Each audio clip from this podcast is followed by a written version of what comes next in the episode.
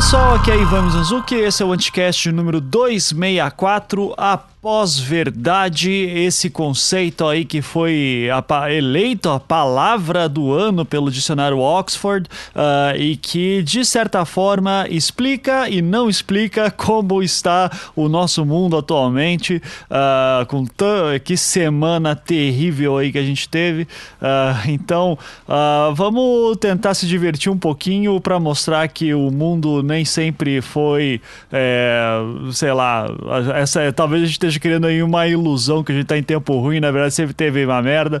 Então, para participar desse programa, participou eu, o Marcos Beccari, a Júlia Matos e o convidado, que também é youtuber, André Azevedo da Fonseca, que tem um canal excelente. Eu vou deixar o link do canal dele uh, na postagem. É, inclusive, já recomendo a série Mitos e Mitologias que ele tem. Ele já vai se apresentar. É um cara muito bacana, a gente vai falar um pouquinho sobre ele. E uma recadinho importante, na, na, durante a gravação, né? A gente grava por Skype sempre, e a conexão do André tava um pouquinho ruim, então de vez em quando ele dá uma cortadinha, às vezes ele demora para responder, é, mas eu tenho certeza aí que o Felipe fez um excelente trabalho na edição e deu para compensar um pouquinho. Então, uh, antes de começar o programa, se você quiser já pode pular para lá, é só ver o momento exato que começa o programa na postagem, uh, mas vamos dar aqueles recadinhos de sempre. Seja patrão do podcast, doe a partir de um dólar por mês ou cinco reais pelo PagSeguro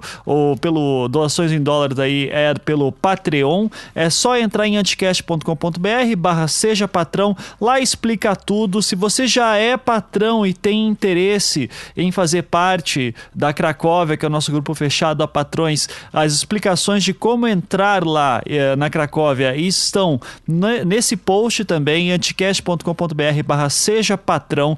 É o nosso grupo exclusivo para patrões no Facebook. É, e tem muita gente que tenta entrar lá no grupo também, e daí eu tô sempre mandando mensagem, porque às vezes eu não encontro o nome da pessoa na lista, às vezes a pessoa pediu para entrar por engano.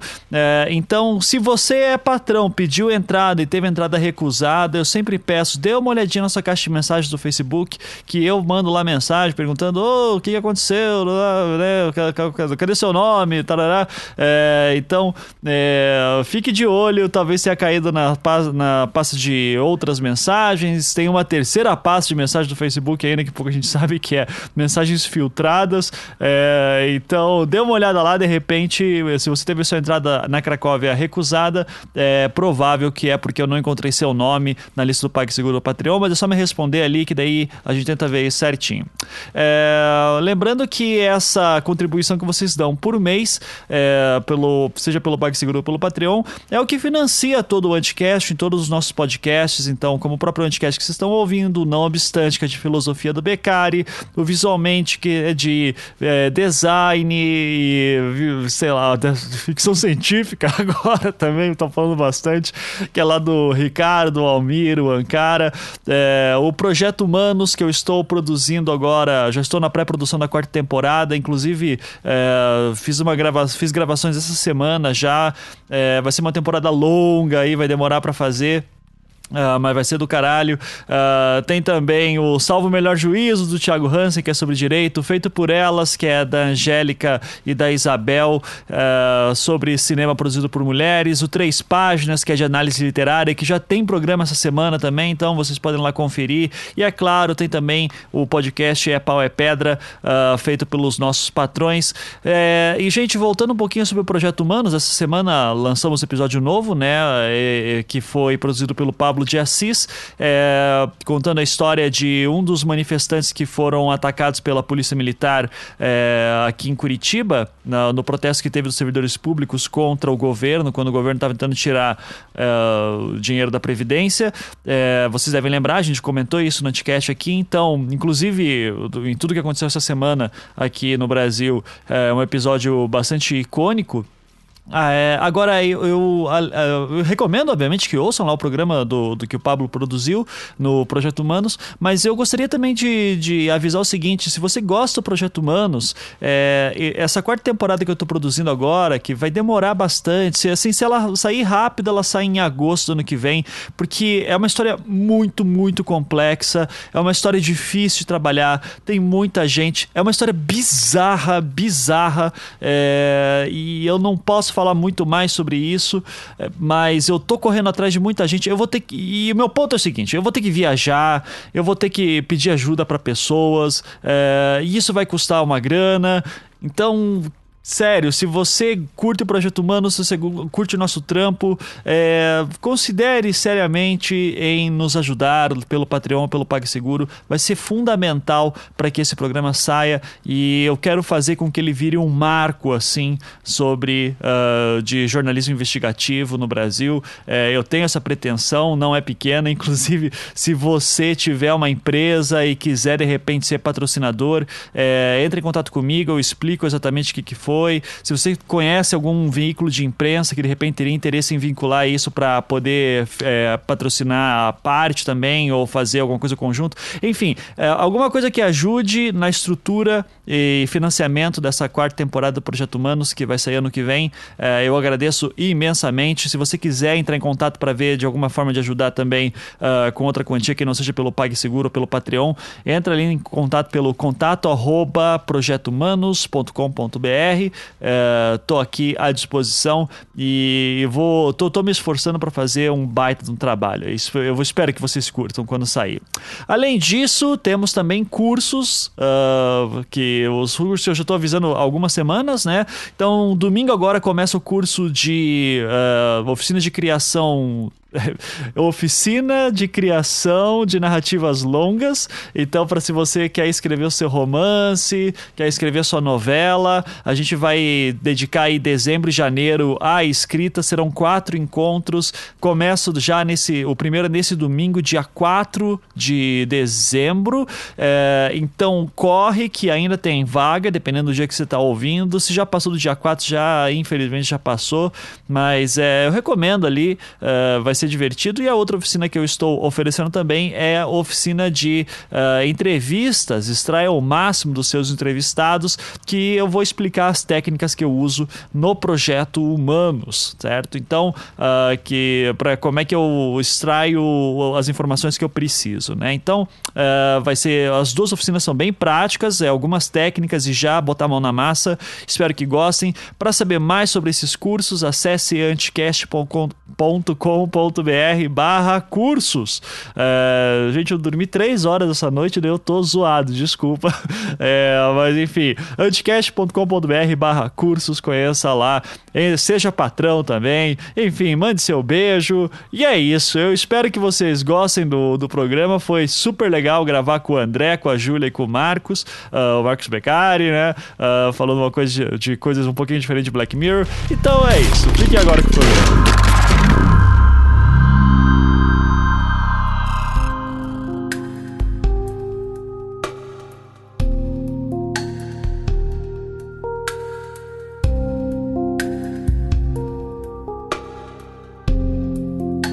Começando mais um Anticast, hoje vamos falar sobre essa palavrinha aí que o, o, dicionário Oxford elegeu como a de, do ano 2016 e ainda dedicando ao Trump, então sobre pós-verdade. Uh, temos aqui um time muito uh, diferente do que a gente está acostumado, assim, então vamos ver o que vai acontecer. Uh, temos aqui então o nosso príncipe trágico, Marcos Beccari. Tudo bom, Beccari? Oi, boa noite, tudo bom? Bom, bom tê-lo aqui para falar fora de Black Mirror, mas ó, Beccari, hoje tem convidado, hein? Se controla aí, por favor. Pô, faz tá. tempo, hein? É, faz tempo, né? Tá.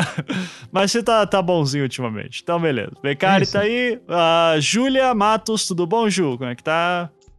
Oi, oi. Tudo bom? Tudo bom com vocês? A nossa querida historiadora aí também, especialista em Estados Unidos. E temos o nosso convidado hoje, convidado de honra, o youtuber Eita. André Azevedo da Fonseca. Tudo bom, André? Como é que tá, cara? Salve, Ivan. Genial, adorando participar disso aqui. Vocês são massa, já gostei. É. Não, e, e, eu já queria até para apresentar o André, antes de. Eu vou obviamente pedir pro André falar um pouco sobre ele e tudo, mas é início do ano, eu acho, eu tava. É, o o meu YouTube ele é infectado, né? Porque eu gosto de ficar vendo vídeo do, da galera da direita, né, no YouTube. Então o meu algoritmo do YouTube é um desastre, assim. E... Não, mas isso é bom, pois é. É, exato. Então, daí fica sempre aquelas mesmas recomendações. Eu não vou fazer jabá para esses caras, né? Mas assim, vocês é, devem isso saber. Já é mal. Já é demais. mas é, daí eu disse, porra, não tem ninguém de esquerda, não? Ou pelo menos assim, com um pensamento um pouco mais crítico, assim, sabe? Fazendo canal, no, conteúdo no YouTube e tal. E daí o, o canal do André foi foi um dos que me recomendaram e eu achei super bacana, assim, justamente porque o André tinha toda uma proposta naquela época. Eu não sei como é que tá isso ainda, mas é uh, qual foi a resposta, mas que ele tinha feito um vídeo de incentivando que pesquisadores fizessem seus canais de YouTube uh, para poder divulgar conhecimento científico, tudo isso. Eu achei muito bacana e ele fala de um jeito tudo bacana, assim, também tudo calmo. Né? Eu disse, porra, tá aí um cara que eu queria ser amigo. Daí ele me, daí ele Oba, me seguiu no Twitter esses dias, eu, porra, olha só o André, que legal. Então, André, e para melhorar ainda, o André parece que mora em Londrina, onde eu dei aula por um ano inteiro na UEL, então tenho muitas saudades. Que legal, olha é. só, o UEL é genial, não é, sabia disso. É, pois é. Então, André, conta um pouquinho aí da, da tua formação, aí se apresente pra galera sobre tua formação, o que, que você faz a vida, por favor. Bacana. Bom, eu sou professor, principalmente, já há alguns anos. Me formei em jornalismo, fui para História na especialização, mestrado e doutorado em História, depois pós-doutorado fui estudar Cultura. Então eu acabei transitando aí entre História e Cultura e atuei menos como jornalista do que como pesquisador. Apesar de ter tido várias experiências de jornalismo em TV, eu trabalhei na Band e agora estou experimentando, por desafio dos meus alunos, brincar de youtuber. Mas eu nem, nem sei se eu considero o meu canal de esquerda, não. Assim, ah, talvez porque tô falando de Paulo Freire. Ah, falou de Paulo Freire é muito esquerda já. Já, já tá. Pois é. Mas é, eu, eu, vou tentar fazer mais reflexões autocríticas da esquerda também, para não ficar com essa parcialidade aí. É porque eu estou sempre em crise.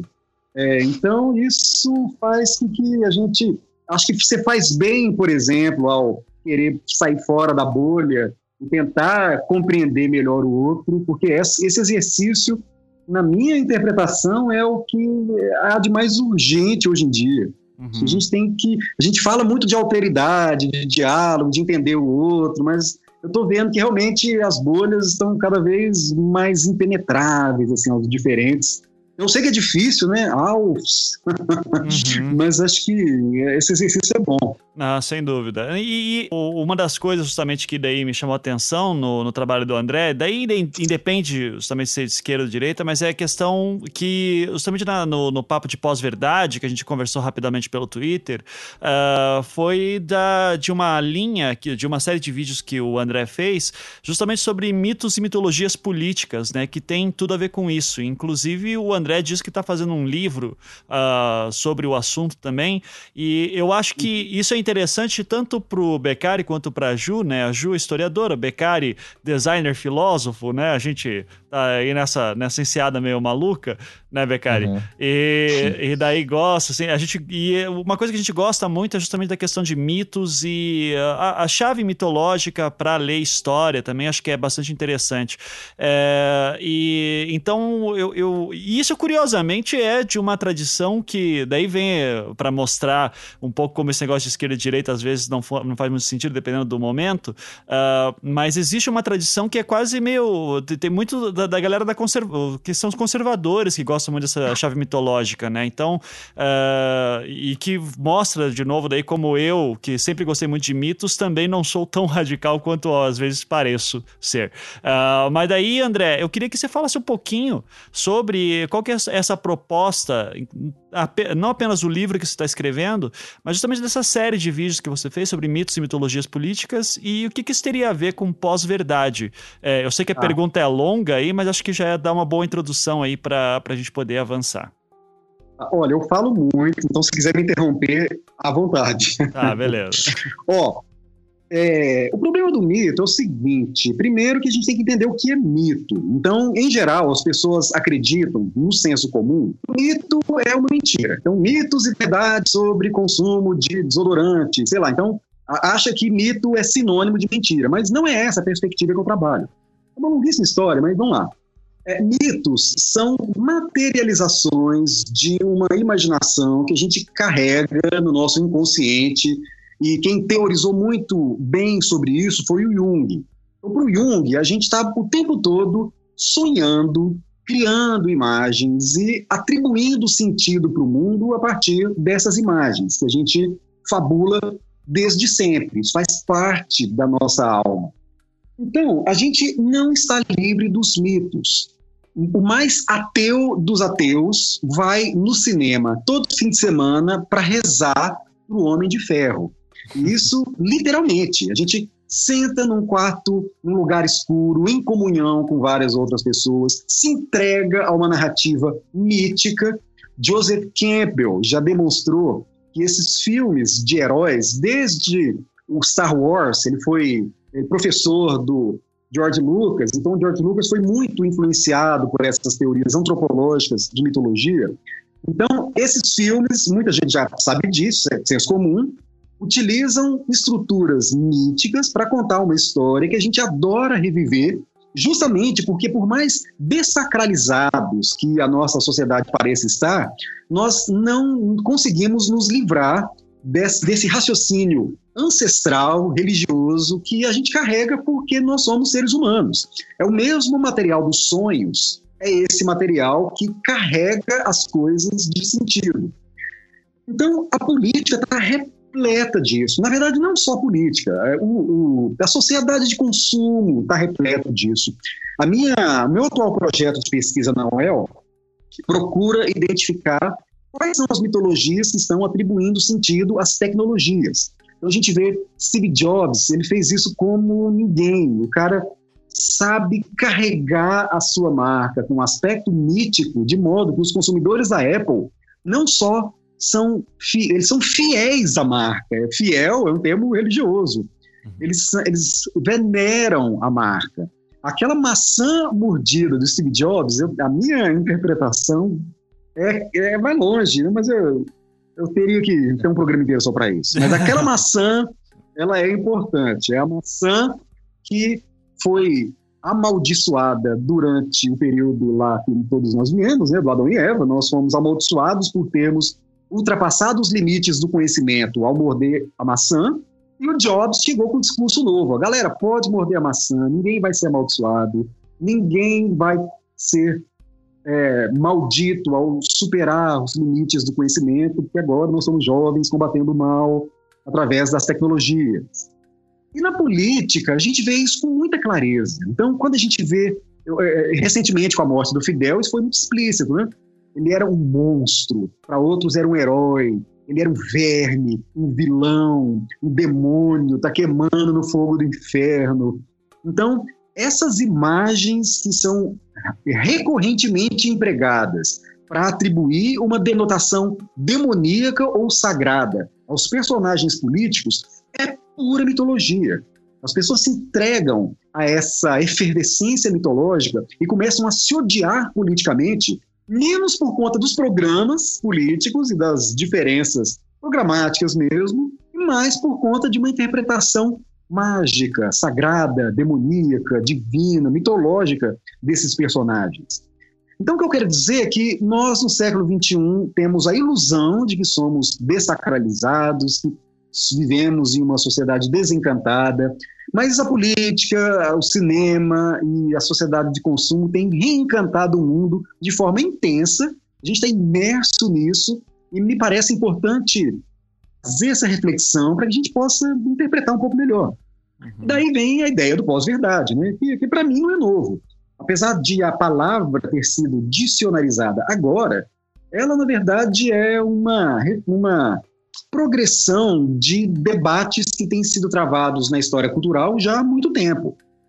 Tem muitos outros autores, a gente pode falar sobre eles aí no decorrer do nosso papo, que já discutiram esses problemas a partir de outros termos, como o Balandier, que na verdade é antropólogo, mas ele entende que a política se configura da mesma forma como um teatro. Então ele cunhou um termo teatrocracia para falar sobre todos esses procedimentos que os políticos empregam para poder encenar o seu poder. Ele percebe que a política não funciona só com a violência física. É importante ocorrer aquilo que o Bourdieu chama de violência simbólica também. Os políticos têm que ser adorados, eles têm que ser venerados pelas pessoas. E aí trabalha-se muito em termos de imagem para que isso ocorra. É o cerimonial, são, é a cena política, é o figurino que ele vai empregar para poder impressionar as pessoas. Então, assim, há toda uma narrativa que é historicamente construída para criar símbolos é, de modo a impressionar as pessoas e criar uma sociedade que é isso que a pós-verdade está querendo dizer, na minha interpretação. Uhum. O Baxo fala sobre imaginação social. Há muito tempo já se discute essa noção de que os fatos têm menos importância do que a construção imaginária que as pessoas formulam sobre os fatos. Assim, é um longo debate mesmo. Uhum, sim. É, e eu sei que o Beccari tem muita coisa para falar sobre isso, mas é que esse é um tema que o, o Beccari gosta bastante. Mas antes de passar a palavra para ele, eu queria perguntar para Ju que é historiadora de formação. E, e Ju, eu, eu, eu, já vi muito historiador incomodado com uma postura como essa, que nem o André falou, uh, da questão de analisar a história para a própria chave mitológica, porque a grande crítica que se faz, por exemplo, ao Jung, Campbell e tal, são essas ideias que você parece que tem estruturas que são imutáveis, né? Que elas nunca uh, elas se, se sedimentam assim toda a história da humanidade e isso é um problema quando você vai estudar outras sociedades que não estão dentro de um eixo ocidentalizado, uh, porque você está passando uma construção de imagética em cima daquelas pessoas, né? Uh, e você distorce o fato histórico nesse ponto. Uh, isso, como é que você como historiador encara isso? É essa a tua postura? Você ou você acha que pelo menos para a sociedade ocidental dá para dar uma lida assim? É, seria algum complemento assim, Ju? Olha só, é, teve uma coisa que eu tinha essa visão de que não, é fato, é tudo, né? Tudo tem o seu lugar, você não pode usar estruturas para explicar um grande, né, um, um, um, grande tempo. Aí uma vez um amigo meu falou assim, cara, você pode Contanto que as suas fontes permitam, você pode falar o que você quiser. Depois disso, eu falei assim: ah, quer saber? Eu não vou ficar brigando mais com esse tipo de coisa, não. As fontes deixam, então tá ótimo, pronto. Não tem muito para onde correr, não. Mas ah, o que eu achei engraçado do, da fala do, do professor é porque, assim, é, a questão da mitologia dentro da história até hoje, não só um ranço da, da academia mesmo, mas até do pessoal que é, é curioso, é entusiasta da história. Porque ah, ainda tem muito aquela visão positivista de que a história tem que simplesmente contar o que aconteceu. Então, quando alguém vai escrever usando essas, né, essas chaves, a pessoa acha que, que a história não, não é um trabalho sério de história, né? É um trabalho mais que toma muitas liberdades. Então, às vezes, a gente acaba escrevendo dessa forma porque é o que o público espera da gente. Uhum. Sim. Eu, é, é, é, meu grande, minha grande participação nesse ponto, porque do resto eu tava encantada com ele falando e eu falei assim, é, é, basicamente o que eu acredito, não tem muito pra onde fugir sim, não. Sim, e querendo ou não também, a gente tá falando de fenômenos que estão, uh, a gente não tá analisando, sei lá, né, eleições na, no continente sul-africano, se é que tem eleições dentro de uh, espaços em que esses mitos políticos não entrariam muito bem, né. Uh, aqui, a gente, se a gente está falando aqui, de Estados Unidos, Brasil, Reino Unido, uh, ou pelo menos boa parte de, que essa influência uh, mitológica grande vem principalmente do cristianismo e tudo isso, que vai dar essas bases. Uh, tudo é influenciado. A, a gente pode dar uma lida também dessas chaves, né? Então acho que não. É. não tem como fugir, você não tem como isolar as coisas, porque querendo ou não, isso vai vazando, né? Você não... Até porque os próprios candidatos vão construindo a sua própria narrativa em cima desses mitos. Uhum. Então você não tem como se associar uma coisa do outro, porque na hora que você vai ver, você tem toda essa narrativa de puxando, a, a, principalmente né, a, questão do herói, daquela pessoa que saiu de baixo ou que era desacreditada. Isso é muito visível, principalmente na eleição do Kennedy na década de 60, cara. Você vai olhando, você consegue perceber o que você está falando.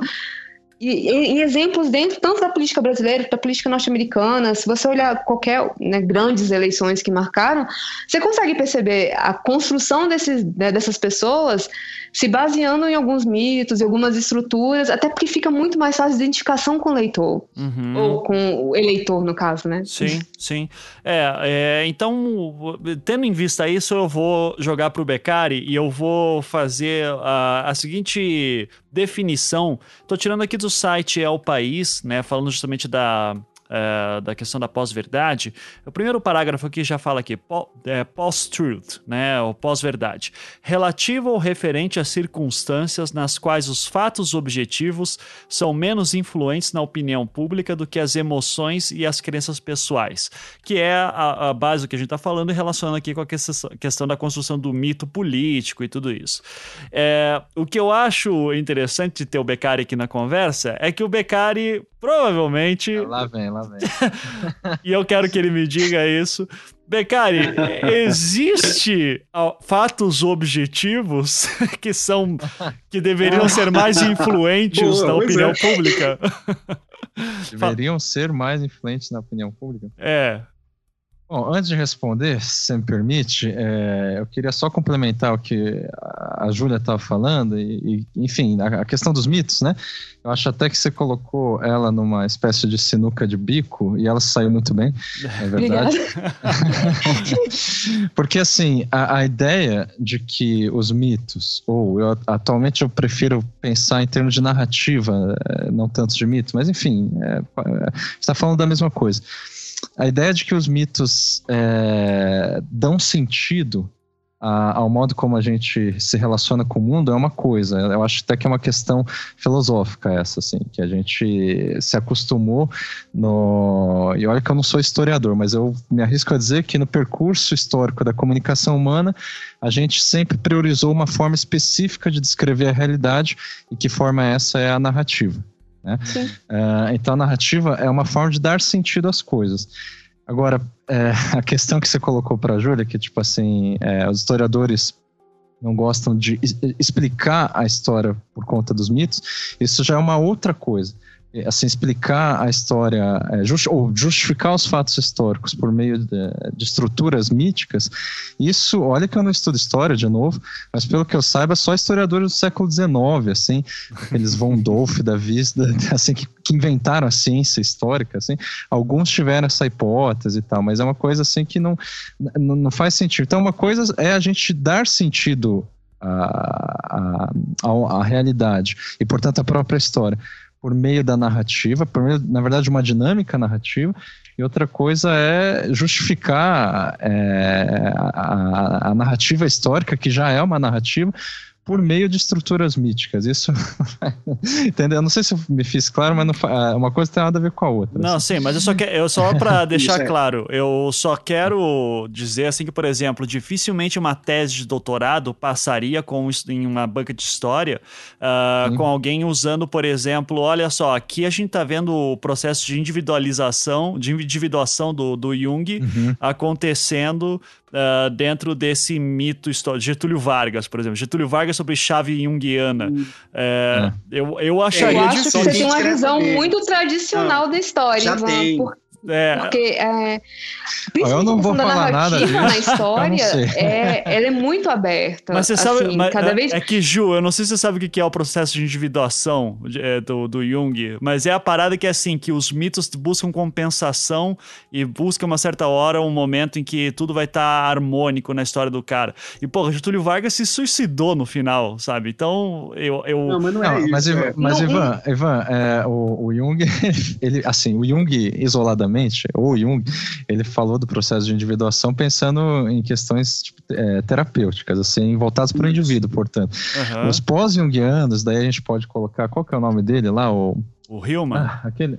Hillman, é. Daí eles fazem essa distorção que você está falando, sim. sim. Ah, mas não, o, o, Hill, o Hillman não. É não. A Von Franz fazia essas porras, assim. É, pois é. Mas o Jung eu acho que. Enfim. mas, ó, eu não vou falar de história. Se, se a Júlia quiser, eu interrompi ela, se ela quiser. Não, é, fala aí, não, não, pode, não, podem continuar vocês aí na, na base da teoria. Eu vou só observar para onde você precisar. Deixa o Beccari continuar falando. Não, é que a Júlia pode a qualquer momento puxar o Ginsburg aqui, eu vou adorar, tá? Então, é, tá... é, eu, eu, tô, eu tô com, a, com, a, com o Ginsburg no, no bolso, sabe? E o, o e Walter Benjamin no outro, sabe? Assim, uh -huh. qualquer momento eu uso tá falando... um dos dois. Ginsburg é o Allen Ginsburg? É? Não, não, o Carlo. Carlo Ginsburg. É. Ah, foi, foi mal. Não, eu. sem problema. Paradigma indiciário, todo mundo que fez introdução da história conhece. É, é mas, okay. mas... Bom, deixa eu tentar responder. A, ah, responde aí, Beca. daí daí o André e a Júlia falam. Então, na verdade, eu concordo com o André, e olha, eu estou respondendo sua pergunta, tá? Ah. que uh, aquilo que a gente chama de realidade, ou de, inclusive de fato objetivo, é, não deixa de ser uma narrativa, entende? É, então, assim, sempre há é, é, é narrativas, né, que é, é uma que não nunca, nunca assim, a, a, o sentido de fato objetivo, de real, de mundo, de materialidade, inclusive. Daí agora né, o pessoal marxista pode ficar incomodado comigo. Tudo isso, para mim, segue é, elementos de uma dinâmica narrativa para ser é, para ter algum sentido, né? Já que se for verdade que a gente descreve a realidade, né, inclusive historicamente, é, seguindo um raciocínio narrativo, inclusive é, é, o que chamamos de verdade e de fato e de realidade é, segue a mesma coisa. Agora, é, eu a, complementaria e avançaria na discussão dizendo que há, é também uma dinâmica narrativa e, que vai dar um sentido contrário de dizer que estamos vivendo, por exemplo, numa era de pós-verdade. Então, ou seja, eu não acho que isso seja exatamente uma verdade, mas é, não que isso também seja uma mentira, mas é uma narrativa que é, assim, é que, assim que, se, que, que, que ela meio que tenta se colocar acima da narrativa, né, para dizer assim, ah, finalmente descobrimos que é, a verdade ela é uma, é, é uma, é uma questão narrativa só que ela também, às vezes, se esquece que essa ideia de pós-verdade, que para mim é basicamente outra forma de falar que Deus morreu, sabe?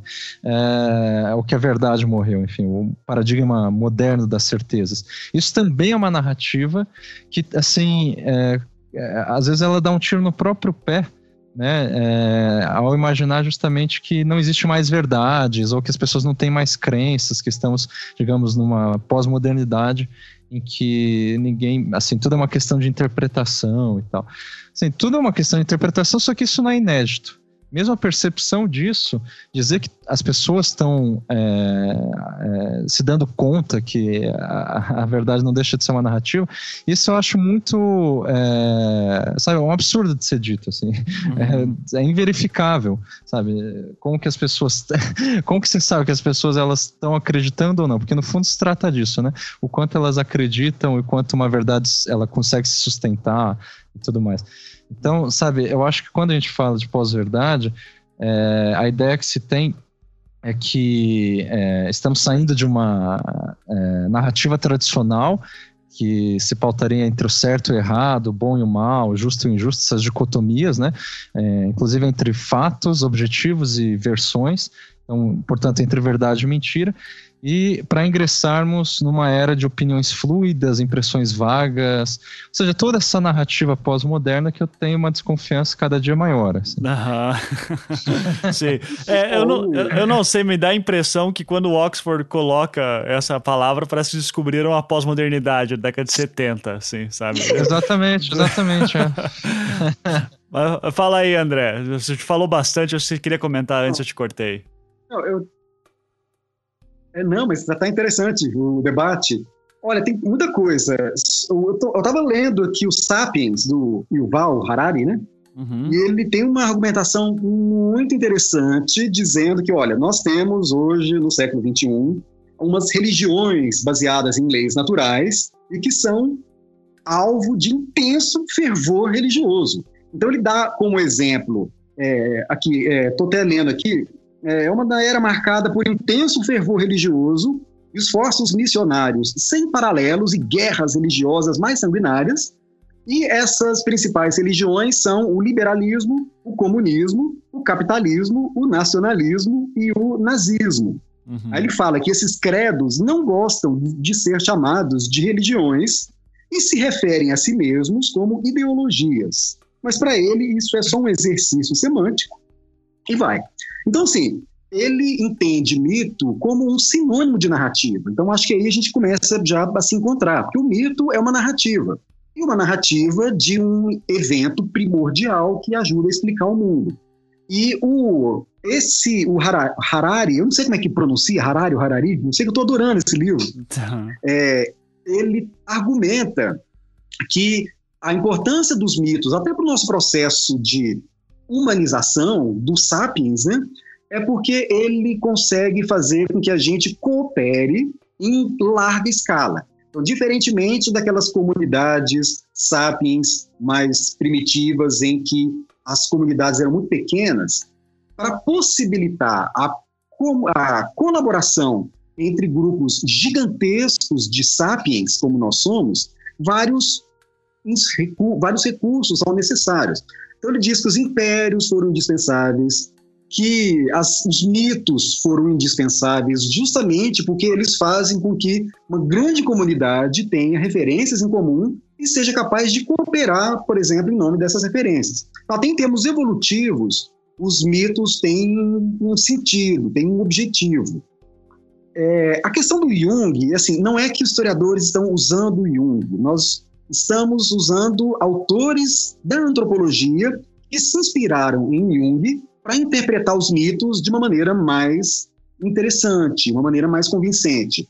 Então, o Nietzsche Eliade, por exemplo, é um cara fenomenal da história das religiões, trouxe insights muito importantes para historiadores que têm sido utilizados no Brasil já e na história cultural no mundo inteiro há muito tempo. É, há muitos, o Jorge Ferreira, em Imaginário Trabalhista, ele estuda, por exemplo, como que o Vargas atuou conscientemente para se transformar no mito ou para potencializar aquelas características de líder que acabaram fazendo com que o povo o elevasse à categoria de mito.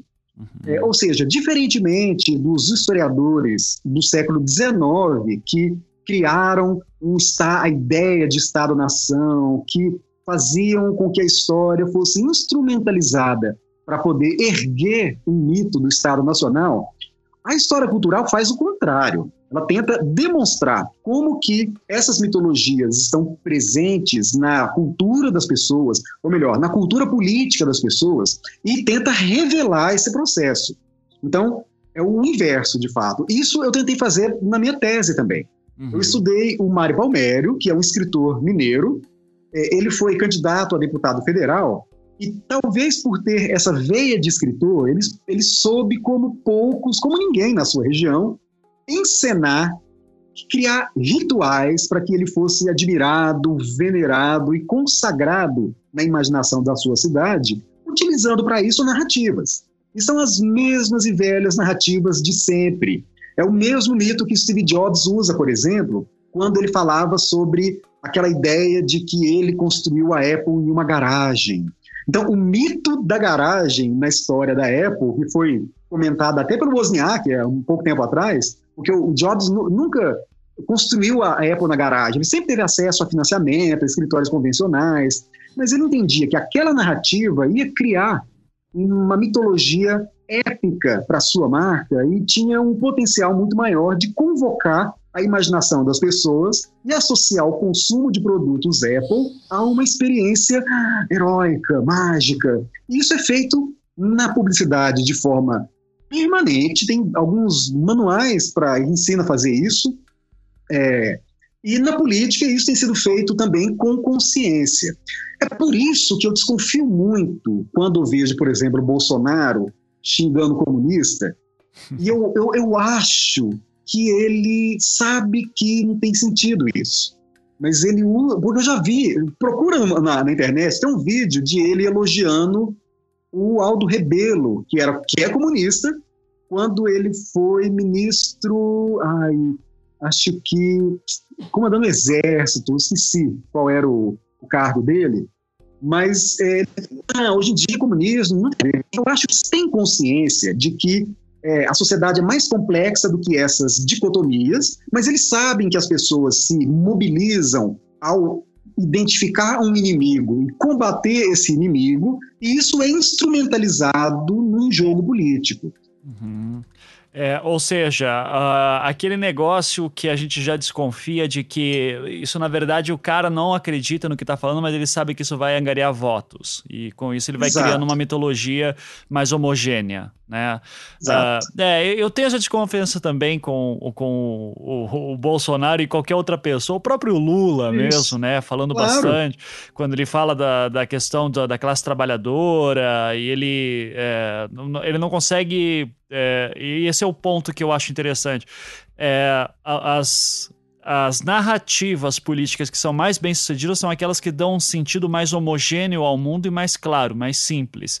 E quanto melhor, Isso. quanto mais simplificado é o discurso do cara, melhor é atendido pelas massas, assim, né? Então, claro. E quanto mais ele consegue se sacralizar, porque a gente se lembra de 2008, 2009, todo mundo dizia, o Lula é um mito, super bem é, avaliado. Então, a forma tradicional para você desconstruir um mito sagrado é você demonizá-lo de todas as maneiras possíveis. Uhum. Você tenta inverter essa mitologia para poder combater a força que uma divindade tem. E isso é feito permanentemente. A gente, é só dar uma olhada nos memes, como a gente vê que vampiro, demônio, animais peçonhentos, há todo um bestiário que tenta atribuir conotações pejorativas a políticos, e aí a gente, é, a gente se emociona com isso. É, é, eu adoro compartilhar imagens do Temer vampiro, o Serra vampiro. É, mas a gente tem que ter essa consciência de que é uma imagem profunda que diz muitas coisas para nossa imaginação e que frequentemente atrapalha o debate democrático. Esse, essa talvez é uma grande questão. Uhum, perfeito. E daí, Júlia, nesse ponto então, tá? Uh, o, veja só, eu vou jogar aqui para a historiadora, né, o papo, a, a provocação que é, uh, novamente, eu entendo o recurso narrativo, eu entendo a gente ver isso. Agora, o próprio Ginsburg, por exemplo, gosto muito do. Ai, do, de uma análise que ele faz do quadro do Jacques-Louis David, eu não me lembro o nome do livro, é Medo, Terror e alguma coisa, o, o nome do livro. Ele vai analisar o quadro Jacques-Louis David, né, A Morte de Marat, Uh, e, e, daí ele começa a apontar as contradições que existem justamente na figura do Marat. Que, e é isso que eu acho interessante no, no trabalho é, de um historiador contemporâneo, que a gente viu agora acontecendo justamente com a morte do Fidel Castro. As pessoas têm uma dificuldade enorme de entender, cara, não é nem demônio nem santo, sabe? É um meio termo complicado ali. Eu até vi um, um, uma charge engraçadíssima, assim, que aparecia o, uh, aparecia o cara com dois botões, assim, ele tinha que escolher um deles. O botão era direitos humanos, é, como é que é? Direitos humanos é coisa de comunista, é, e Fidel Castro foi contra todos os direitos humanos. E daí o cara tinha que escolher um deles, assim. Então, pra, porque ele não consegue entender que a, a realidade é mais complexa no Ginsburg, nesse ponto, todo o pessoal da nova, da nova história, né, a escola de análise, enfim, uh, justamente vai trabalhar com essa ideia de que, olha, quando você vai ver as narrativas, elas são contraditórias mesmo, e isso que seria o bom trabalho, uh, um, um, um, trabalho mais aprofundado numa, numa tentativa histórica. É, o, meu ponto da mitologia do próprio conceito de pós-verdade você não acha, Júlia, que isso pode, talvez, justamente uh, e, e retroceder esse esforço de que Seria mais interessante a gente aprender a ver contradições e entendê-las que elas fazem parte do fenômeno político, do que necessariamente buscar assim que existem fatos objetivos e que existe um mito fundador por trás. É, eu queria que você falasse um pouquinho da questão uh, de pesquisadora de história, o que, que você procura na tua formação, como é que é esse papo na academia é, e até que ponto buscar fatos objetivos é uma coisa importante para o historiador. Caraca, é, pera, é, é muita coisa. Ah, e... eu, óbvio. Você está um no, tá no anticast. um ponto de cada vez eu vou fazer pela, ao contrário, né? A importância de buscar fatos. Cara, o, o, acho que o grande problema da pós-verdade é porque ele trabalha com sentimentos. E por mais que a gente tenha várias interpretações de um mesmo fenômeno, para não usar a palavra fato, porque infelizmente a palavra fato fica é, parecendo que é verdade, né? Tipo, as uhum. pessoas consideram fato verdade. Então, mesmo as interpretações de um mesmo fenômeno, você não pode negar o fenômeno. Que eu acho que esse é o problema da forma que muitas pessoas estão utilizando a para né, o conceito de pós-verdade para interpretar, para explicar o que, tá, que aconteceu pelo menos no ano de 2016. Então, você precisa de, de alguma coisa real para explicar. Então, você não pode negar um, uma existência. Então, por mais que eu arranje formas diferentes de explicar algo que aconteceu, eu não posso dizer que isso não aconteceu. Então, por mais que eu diga assim, não exista gravidade, eu não vou sair voando. Então, algumas coisas vão continuar acontecendo.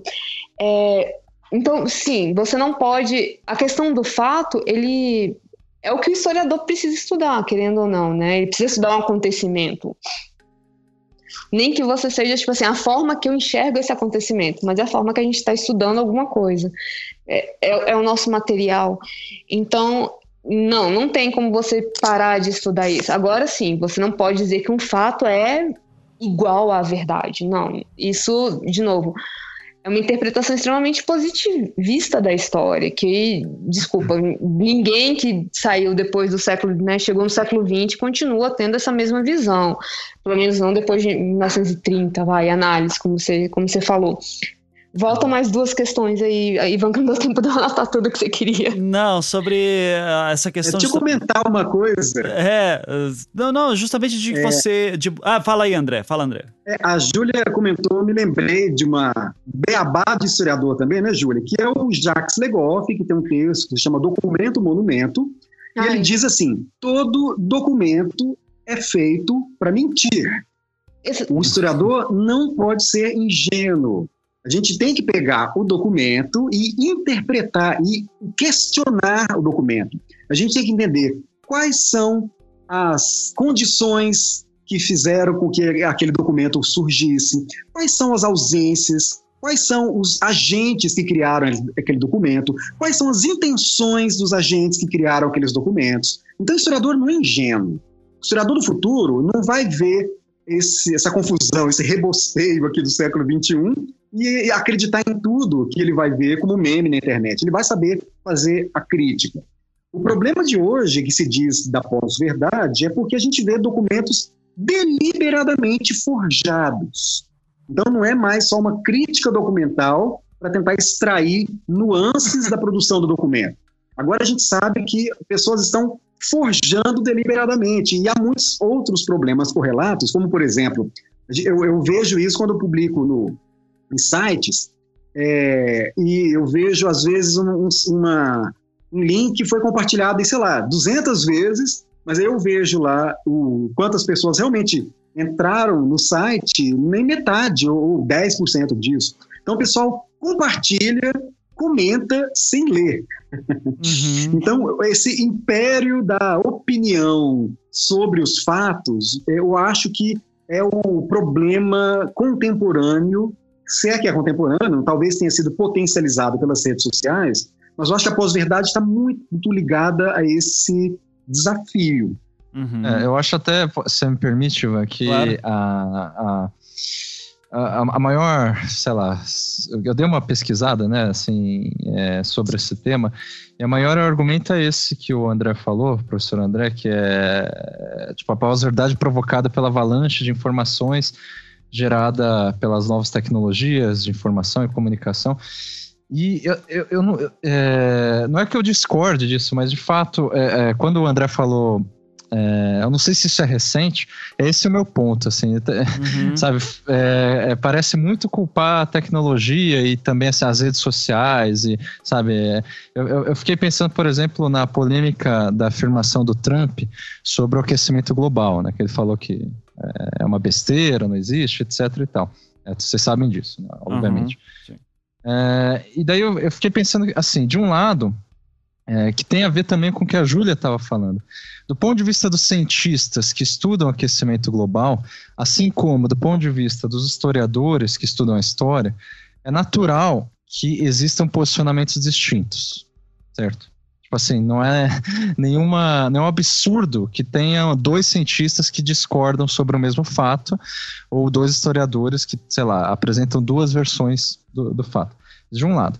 De outro lado, o grande público ele está acostumado a esperar verdade absolutas. Né? Ou uhum. seja, amplamente comprovadas cientificamente. Então, eles esperam que os cientistas, historiadores, tenham uma espécie de consenso em relação àquilo que eles é, dizem. Né? Daí, assim, essas contradições e divergências, elas geram no grande público uma, uma incerteza, e essa incerteza acaba conduzindo um descrédito generalizado, que daí é aproveitado pelo Trump para falar que o aquecimento global não existe. Deu para entender? Uhum, Isso, você tem razão. E descrédito, e eu me lembrei do Manuel Castells, quando ele fala no Sociedade em Rede, sobre é, o, o incremento da complexidade de uma sociedade com a globalização. E aí ele diz que, olha, não é surpreendente que com todos esses problemas que a globalização provoca, problemas e questões, né? É, migrações, é, venda de trabalho, as pessoas viajam mais e tem mais perplexidade, é, não é surpreendente que a gente veja um incremento também de nacionalismos, porque são pessoas querendo se defender diante essas perplexidades a partir de uma espécie de retraimento em si mesmo. Então, tem é, mais fanatismos contra culturas diferentes, porque as pessoas começam a se fechar mais nas suas próprias culturas para se defender, e daí para começar a entender o outro como uma, um estranho e depois como uma ameaça é um ponto muito é, muito frágil, é, é uma fronteira muito tênue. Uhum. Então, esse fenômeno de nacionalismo e terrorismo, guerras culturais e uma, um esforço mítico para tentar reestabelecer a ordem do mundo a partir de uma narrativa que tenta limpar essa complexidade, limpar o caos. De novo, é uma, uma, é uma, o caos, a imagem do caos, do abismo, é muito forte miticamente. Tentar Mas, fazer uh, que o caos se transforme de novo em algo possível de ser dito de forma simplificada faz parte dessas narrativas. Mas, André, posso te perguntar uma questão? É, é que do, do, jeito que você está dizendo, dá a impressão, posso ter também a impressão errada, que você está dizendo que hoje esses fanatismos e nacionalismos e enfim, é, esses extremismos são maiores do que em toda a história. E se for isso, eu discordo. É isso? Não, não sei se é isso. Mas o Castells ah, tipo, a, diz parece que... ser uma narrativa da era dos extremos do Hobsbawm, sabe? É, é, é, é, isso que eu tô perguntando. Não, e não foi, gente, no século XIX isso foi bem pior do que, ok, tirando um pequeno período no século XX, mas o século XIX, ele é o século dos nacionalismos, onde o outro realmente era a grande ameaça, e por mais que você ainda tenha uma forte narrativa do medo do outro, é, hoje em dia você ainda tem um, pessoas que já compreendem. Então, eu acredito que por mais que tem pessoas que se validam desse medo, parte da, da população já consegue compreender que o, o outro não é mais uma ameaça, principalmente até por conta do, do tipo de vida que nós temos hoje em dia. Então, não, não eu, eu, concordo bastante com o que o Beccari acabou de citar. O, esses nacionalismos, é, a própria xenofobia, o nativismo, ele é simplesmente uma releitura de discursos que nós temos desde de que se inventou a pedra. Sim, mas é, é, nesse ponto com, do André, eu acho que o que o Castells está trazendo, e daí o André pode comentar, é, uhum. é, que, pelo menos assim, numa sociedade conectada, certas tensões que antes eram muito localizadas em certos ambientes se passam a ser mais evidentes para o resto do mundo. É, século XIX, por exemplo, se acontecesse uma, um conflito como o que está acontecendo na Síria atualmente, é, pouca gente saberia e pouca gente saberia dar opinião sobre o ponto, né? Uh, eu acho, de repente, a gente está vendo mais as tensões é, mais claras em algum momento. É, é, por aí que o Castells vai, André? Se puder comentar um pouco? Sim, e ele deixa claro, sim, esses nacionalismos podem ser interpretados como uma reação à perplexidade que a globalização tem provocado. Então, basicamente, essa é a, o ponto dele lá na introdução do Sociedade em Rede. Uhum, Mas ele, sim. no caso, então, culpabiliza, assim, quer dizer, estabelece como causa desse, dessa hiperbolização, dessa intensificação é, da, das narrativas extremistas, sei lá, a globalização, é isso? Sim, ele relaciona a globalização a, essa, a muitas dessas reações fundamentalistas, neonazistas, que tendem a é, ah, a gente vê, gente, o Trump, esse é o discurso do Trump.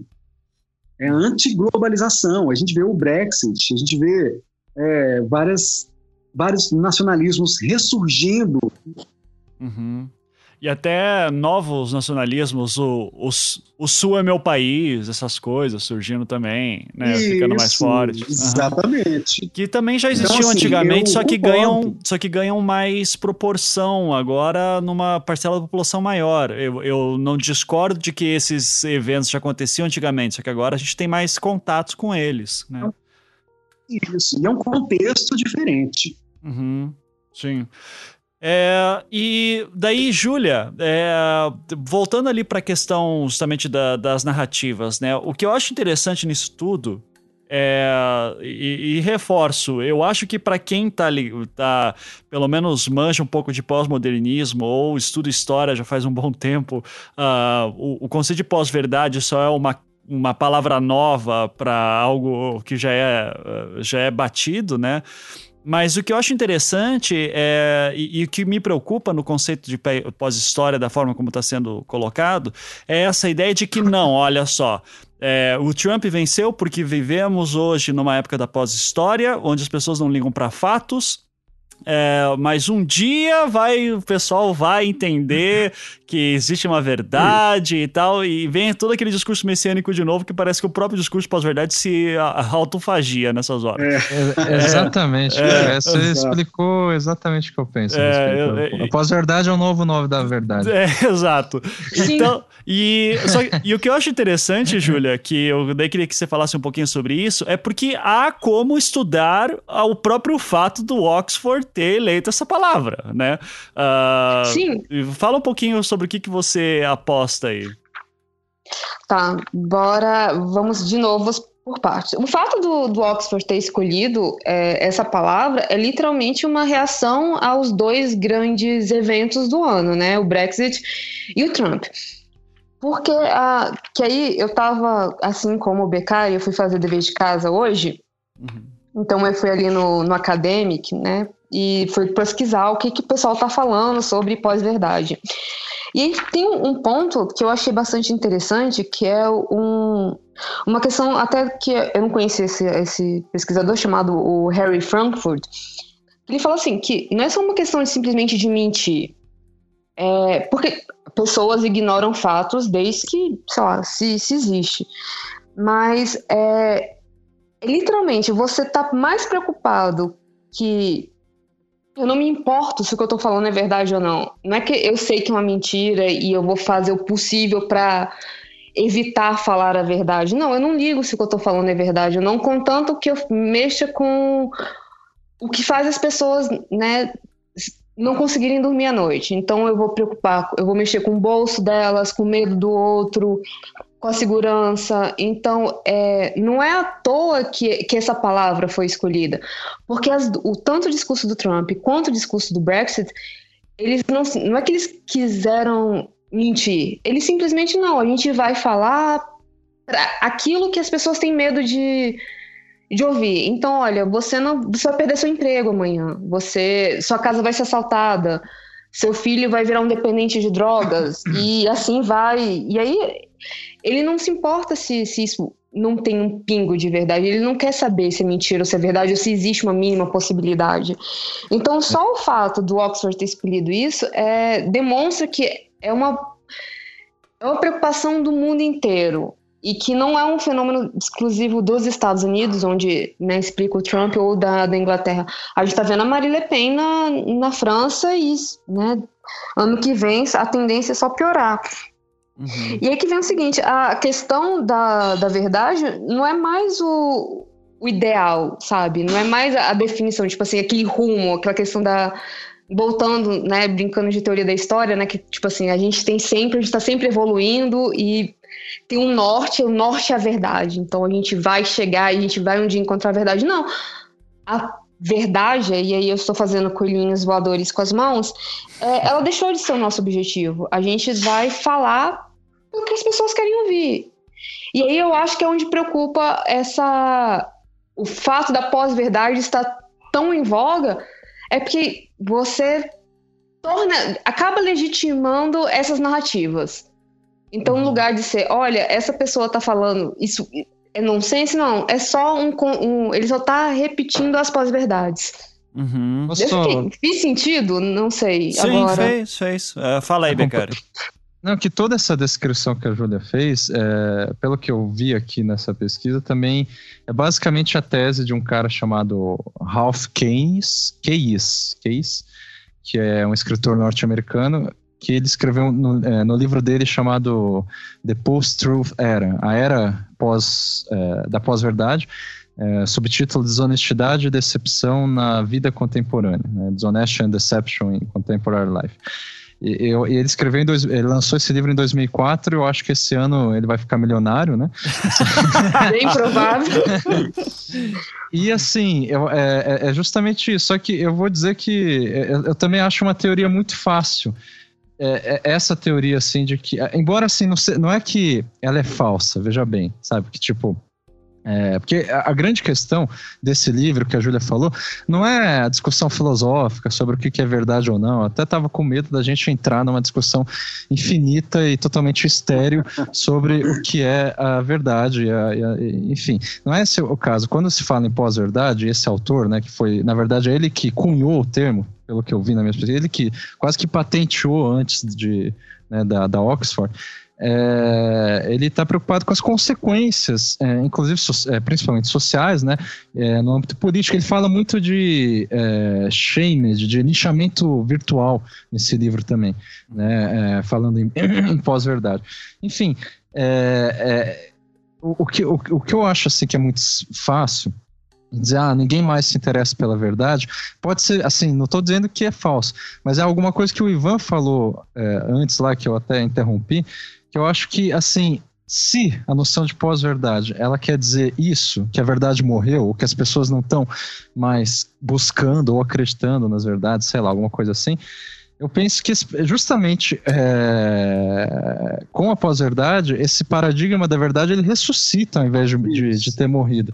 Uhum. Porque se a pós-verdade ela se vale das incertezas e inseguranças provocadas pelo excesso de versões e interpretações, enfim, se ela se vale do excesso de verdades, então ela só ainda é, é, ela só é, causa preocupação porque há uma busca nítida pela verdade sabe? Pela convicção de uma única interpretação possível. Então, eu acho que é, o interessante da, da noção de pós-verdade é, é, são duas coisas que se contradizem entre si. De um lado, a ideia de que o conceito de verdade não se sustenta mais, e de outro, que ao mesmo tempo, e essa é a contradição, cada vez mais vemos a busca pela verdade permanente, é, firme e forte. Uhum, sim. E, isso e, quer dizer, contraria todos os pós-modernos aí. Não, e, não, e o que eu acho mais, mais doido nisso, pelo menos os pós-modernos nesse ponto têm a, a, vantagem de dizer, gente, não tem verdade, não tem pós-verdade, é tudo uma zona mesmo, estamos nessa. Mas, é, o problema da pós-verdade que eu vejo é que ela, ela satisfaz muito pessoas como eu, que olham para um Brexit, olham para um Trump, olham para qualquer coisa Uh, e diz assim: não, tá errado isso aí, velho. E daí se fala: ah, o que isso. aconteceu foi a pós-verdade. Então ele é um alento para pessoas como eu, só que sim, num segundo momento tem que ser pensado que uh, os caras que votaram no Trump, uh, independente se for por questão xenófoba ou por questões de trabalho, questões econômicas, acreditam no Trump. E, então a gente tá vendo aí democracia, como diz o Cirão da Massa, né? É, democracia é duro, meu filho. É, é não só a democracia, né? A gente está vendo uma, é, uma busca moderna pela verdade muito nítida. Sim, também. sim. E mas cada essa... Mas, mas é, a, a, busca pela sua verdade, eu acho que esse é o, esse é o grande problema. É. Tipo, eu mas vou buscar é, mas, a verdade que me agrada. Mas quando que não foi assim, sabe? Esse que é o meu ponto. É... Não, mas olha, vou dar um exemplo claro, que a gente, que a gente já passou aqui, já falou do Vargas, mas eu gosto de citar ele de novo. Uh, é porque eu vi ontem aquele filme Chateau, né? E, e, daí aparece lá o Vargas e eu tô com isso na cabeça porque eu não sabia que o Assis Chateaubriand era tão escroto. Então eu tô chocado, assim. É. Mas é. E, e, o Vargas, por exemplo. O Vargas, ele tinha. O mito Vargas é construído durante a sua vida uh, e o seu, o seu suicídio uh, é, tem toda a questão também da apoteose, de novo, da construção de um herói que deu sua própria vida pela nação, entendeu? Só que é sempre bom lembrar que existia um cara chamado Carlos Lacerda que destruía o Vargas, assim, durante todo o, o período do Vargas no poder uh, e, e que existia uma forte tensão ali política no momento. O que uhum. o meu ponto é, tem pessoas que até hoje vão analisar o Vargas assim, apenas esse binarismo de herói ou vilão, como um Lacerda fazia na época, e a questão é que o Vargas é, é complexo, é um Fidel Castro também da vida, não dá para colocar nessas categorias tão simples. É. Então, o, o, meu, o, o, que eu digo é, a quem que está é, satisfazendo um conceito de pós-verdade em que diz que, olha só, hoje existem só opiniões pessoais, eu, eu não vejo quando que não não teve opiniões pessoais determinando rumos políticos. Uh, fala aí, André, que você queria falar. É, eu tava, eu, olha, teve um papo, eu lembrei do Nietzsche, aquele verdade e mentira no sentido extramoral, uhum, quando ele diz assim, olha, né? os homens, os homens não se preocupam quando nós somos enganados, mas sim quando a gente é prejudicado pelo engano. A gente adora se iludir. Uhum. É, o que a gente não gosta não é a ilusão, é as consequências nocivas da ilusão. Então a gente não liga para a verdade, nem para mentira. A gente não quer ser prejudicado. Se a mentira nos favorece, bem-vinda. Se a verdade nos prejudica, ela é hostil. Então, sim, me parece que esse talvez pode ser um dos outros grandes problemas que a gente vê com rede social no Brasil de hoje. A militância prejudica muito esse raciocínio complexo, porque a gente acaba sendo forçado pelo espírito da manada a combater o outro e deixar de lado as próprias contradições, porque admitir as próprias contradições seria uma fraqueza e não é hora disso, e abre uma, uma possibilidade para o outro. Então, sim, aí vira de fato uma outra coisa que deixa de ser verdade e mentira, deixa de ser, deixa de estar relacionada com fato, uhum. porque esse problema de é, esquecer, de ignorar ou de fingir que as coisas são, ou de acreditar que as coisas são preto no branco, é, cria um ambiente onde a pode é, direcionar, pode prejudicar tudo. Acho que me baguncei todo, mas acho que a pós-verdade faz isso com a gente. Ou seja, é, é, é, assim, se eu tiver que resumir, eu posso dizer que assim, ao invés de uma perda da credibilidade é, das narrativas e dos mitos, houve uma transformação é, da verdade. Uhum. Ou seja, a noção de verdade não desapareceu, ela mudou de forma. Uhum. É, isso. mais ou menos, você está colocando. Talvez. Pode é. ser. É, eu, o, então, o que, o que eu acho doido nesse ponto é que daí sim a gente pode falar. Eu não quero culpabilizar que é tecnologia. Agora, eu vou acabar fazendo isso sem querer. No ponto em que quando Ai, você. Deus, né? É, e eu fiz o meu doutorado em tecnologia, mas é que eu, eu tô jogando aqui pra gente discutir mesmo. O fato da, dos algoritmos do Facebook, a gente vive nas nossas bolhas. É, o meu e é muito doido que assim o meu Facebook com o meu com o meu YouTube são completamente diferentes. Como eu já falei, YouTube eu uso para me é, me informar sobre pessoas de direita principalmente. Facebook é a galera que eu conheço, que eu curto e a gente discute, tem ideias parecidas. É, e o que eu acho muito doido é que eu tenho que fazer esse esforço pessoal para ir contra um algoritmo dizendo não, eu quero ser bombardeado de opiniões contrárias à minha, porque se eu deixar o programa, ele vai sempre me puxar pessoas que pensam igual a mim. E, e, e isso já está sendo quando veio esse primeiro momento, né, todo mundo falando desses algoritmos, todos dizendo, ó, oh, que legal, agora você vai é, receber notícias de coisas que te interessam, você vai ver produtos que você está afim das melhores ofertas, você vai ter amigos mais próximos de você que pensa mais ou menos igual, isso tudo veio com um grande otimismo. E de repente a gente está vendo agora, que não à toa, a gente está vendo momentos de acirramento cada vez maiores, binarismos cada vez mais pesados. É, até que ponto que a tecnologia ajudou a, a fortalecer uma noção de pós-verdade das nossas bolhas tecnológicas e até que ponto uh, a gente não pode demonizar a tecnologia. Eu vou jogar essa primeiro para o André e depois para o Beccari e a Júlia, se tiver voltado do remédio, já pode responder também depois. Fala aí, André. Nossa, super problemático, tem muitas questões aí. Uma delas é o problema do nicho. Então, o Chris Anderson, naquele livro fabuloso dele, fala sobre esses universos. Ele é um livro pré-internet e ele fala longa, sobre né? a cauda longa. E fala sobre universos que já estavam sendo construídos desde, sobretudo, os anos 90 e que assim são aparentemente incomunicáveis, mas tem vários universos coexistentes. Então, às vezes, eu fico muito impressionado. Eu vou em, em sebo, adoro livraria, eu adoro livro digital e adoro livraria, não tem nenhum problema com nenhum dos dois. E aí eu vejo os mangás, é, é uma, é uma multiplicidade de coisas, é um universo que infelizmente eu não participo muito, eu acho bacana. Aí tem gente discutindo seriamente sobre aquele monte de coisa.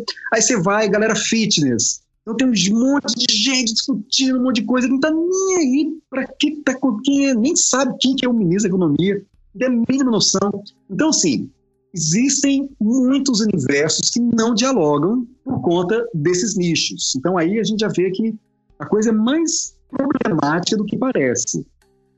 Sobre os algoritmos, eu também eu li o livro é, O Filtro Invisível, do, do Limperizé, né? eu uso ele em sala de aula, eu vejo, eu concordo com a análise dele.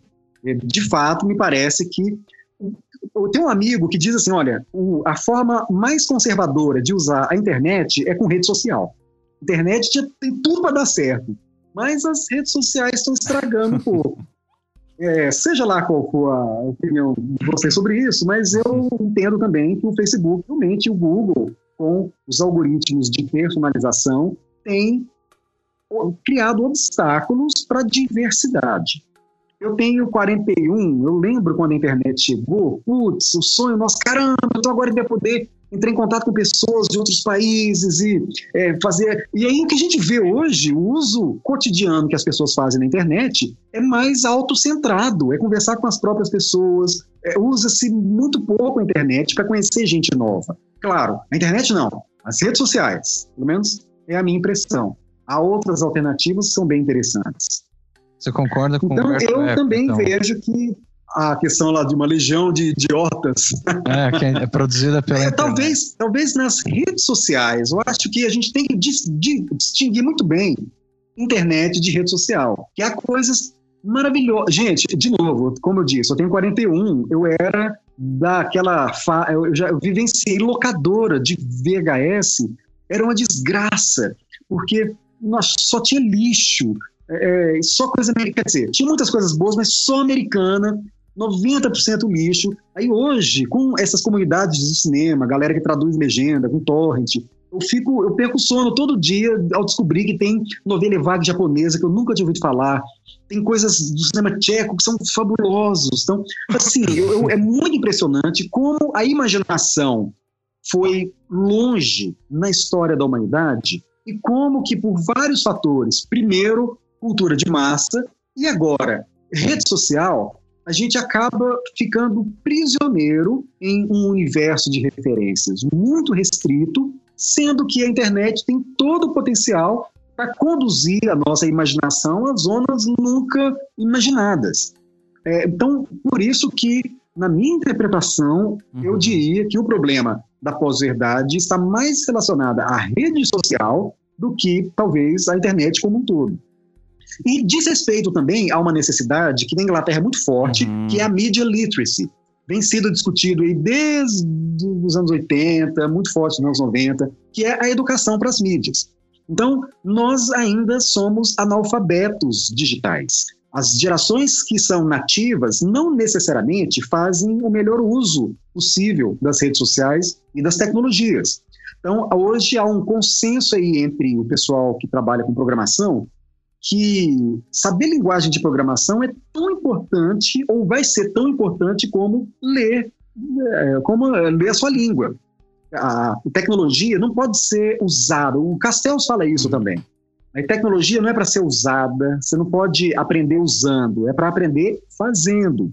Então, deveria ser um recurso para você criar, e não só para consumir. Então, apesar do discurso que a gente cria muito, mas eu vejo que há uma, nas redes sociais há um, muitos problemas, mas há muita criatividade também. Vai, é, os memes são geniais, mas ainda assim, os memes da Gretchen, acho que o pessoal diz que as únicas coisas que funcionam bem no Brasil é o pessoal que faz o meme da Gretchen, o outro eu esqueci.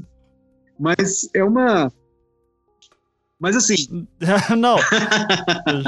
Mas já é um Mas, bom então exemplo. Me parece que essa distinção é necessária. Há muitas coisas acontecendo, há muitas forças é, que são interessantes e outras que são retrógradas acontecendo ao mesmo tempo.